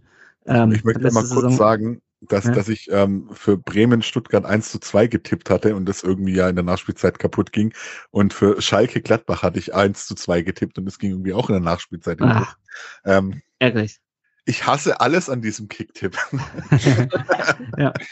Der Erik übrigens mit 28 Punkten auf Platz äh, 6 auf dem geteilten. Also äh, Leute, äh, das, äh, es wird eine gute Saison für, den, äh, für die rund um den Brustring-Tipper. Gut, soweit aber zur aktuellen Lage ist nach dem zweiten Spieltag. Die Mannschaft ist größtenteils da und äh, es wird ein schweres Heimspiel jetzt gegen den SCF. Kurzer Werbeblock noch, bevor wir gleich auf die anderen VfB-Mannschaften gucken. Äh, wenn ihr uns nicht finanziell unterstützen könnt oder wollt, dann könnt ihr uns auch gerne eine Rezension da lassen, entweder bei Spotify oder bei Apple Podcasts und wir lesen die dann vor. Äh, weil es freut uns natürlich, dass ihr uns eine Rezension da lasst oder eine Bewertung. Das hilft einfach, dass andere VfB-Fans uns leichter finden. Und wenn ihr auch das nicht machen wollt, dann stellt euch doch einfach am Samstag in die Cannstatter Kurve und erzählt eurem Nebenmann, eurer Nebenfrau, dass es uns gibt, wie man uns abonnieren kann und was überhaupt so ein Podcast ist, wenn man das noch jemandem erklären muss im Jahr 2022. So, kurzer Blick auf die anderen VfB-Mannschaften.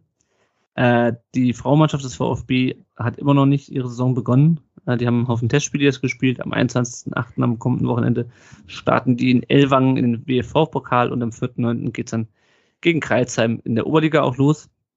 Der VfB 2 hat ein 0 zu 2 gegen Eintracht Trier in ein, Trier in ein 4 zu 2 gedreht. Äh, wurde dabei unterstützt von Kuol, Clement, Aidonis und Castanaras. Äh, und die Treffer schossen aber Julian Kudala mit seinem zweiten Saisontor, Marco Wolf mit seinem zweiten und dritten Saisontreffer und Noah Garnaus. Äh, Tabelle brauchen wir uns, glaube ich, auch nicht anzugucken nach zwei Spielen. Und äh, am Samstag geht es jetzt gegen Wormatia Worms oder fahren sie zu Worms um 14 Uhr. Und was auch sehr interessant ist, Jordan Meyer. Chris, ich weiß nicht, ob dir der noch was sagt. Ja. Äh, großes Talent. Ständig dann- verletzt. ständig verletzt. Der ist wieder im Training bei der U21 Sehr schön. jetzt. Äh, bin mal gespannt, wann wir den da wieder auf dem Platz sehen. Die U19 hat auch mit einem Sieg äh, das Wochenende äh, begonnen und äh, auch die, die Saison begonnen damit. 2 zu 0 in Ingolstadt. Benjamin Boakshi und Tim Wagner haben die Tore gemacht. Und jetzt geht's am kommenden Samstag um 12 Uhr gegen Heidenheim, Heimspiel. Und die U17 hatte direkt mal ein Derby vor der Brust. 4 zu 1 gewannen sie gegen Karlsruhe. Tim Winsheimer, Elliot Bujupi und Julian Lührs und Laurin Preuß äh, haben getroffen. Der VfB äh, spielt jetzt am Samstag äh, in Nürnberg um 16 Uhr und noch eine weitere Vertragsverlängerung. Ich glaube, es ist der fünfte jetzt aus dem 2005er Jahrgang. Luca Raimund hat auch seinen Vertrag beim VfB langfristig verlängert. Das sieht also echt gut aus. Blicken wir noch kurz auf die Leihspieler. Ömer Beas wurde beim äh, 0 zu 3 von Magdeburg auf St. Pauli in der 64. Minute eingewechselt. Magdeburg steht äh, nach vier Spielen relativ weit unten im Tabellenkeller, ist 16. Momo Sissé äh, wurde beim fünften Spieltag gegen Katowice beim 2 zu 1 Sieg äh, nach 76 Minuten ausgewechselt und am sechsten Spieltag hat er äh, 63 Minuten gespielt gegen den GKS. Ich kann kein Polnisch. Tishi, Tiki, keine Ahnung. Äh, 1 zu 3 ging das Spiel verloren, bitte. Tüchi, ich habe keine Tüchi, Ahnung. ich weiß es nicht. Also, auf jeden Fall ist Wisla Krakow äh, Tabellenführer der zweiten polnischen Liga mit 13 Punkten. Ähm, Roberto Massimo, unser Ich habe nachgeguckt. Tixi wird's ausgesprochen. Tixi, okay.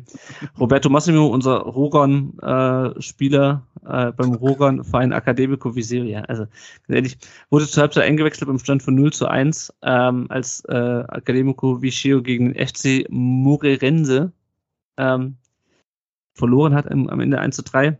Äh, die sind jetzt äh, nach dem zweiten Spieltag auch im Tabellenkeller. Leonhard Münz ist beim FC St. Gallen weiterhin nicht im Kader, der laboriert wahrscheinlich noch sozusagen an den Nachwirkungen seiner, seiner Verletzung und ist wahrscheinlich noch nicht spielfit. Äh, die haben 4 zu 1 gewonnen gegen den FC Zürich, immer noch mit Christian Gentner im Kader.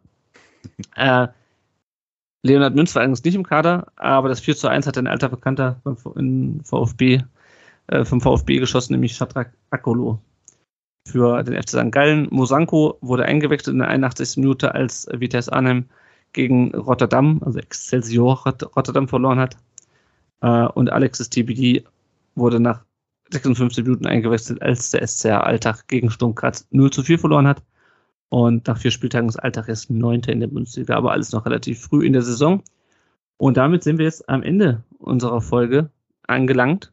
Ich danke erstmal unseren Gästen, dass sie sich die Zeit genommen haben, über, um über dieses Unentschieden zu sprechen. Zunächst mal vielen Dank an Kirsten, Ed, Kirsti Pinky bei Twitter vom Weserfunk. Danke fürs Dahaben. Das war sehr nett mit euch. Das geben wir gerne zurück. Und Felix bei Twitter zu finden unter MrBelR. Danke, dass auch du dabei warst, dir die Zeit genommen hast, um über das Spiel zu sprechen. Äh, ja, vielen Dank. Ich äh, habe mich gefreut, kurzfristig einspringen zu können. Ja. Hat äh, damals, als wir auch nur ein Zweier-Talk hatten, schon sehr viel Spaß gemacht und äh, jederzeit gerne wieder. Sehr schön, sehr schön. Ja, auch das werden wir uns, äh, auch da äh, erwidere ich gerne die, die, ähm, die netten Worte und freue mich, wenn wir uns auch bald mal wieder hier hören. Ihr hört uns wieder nach dem Freiburg-Spiel. Euch auch vielen Dank fürs Zuhören, liebe Hörerinnen und Hörer. Und dann bis nächste Woche. Ciao. Ciao. Tschüss.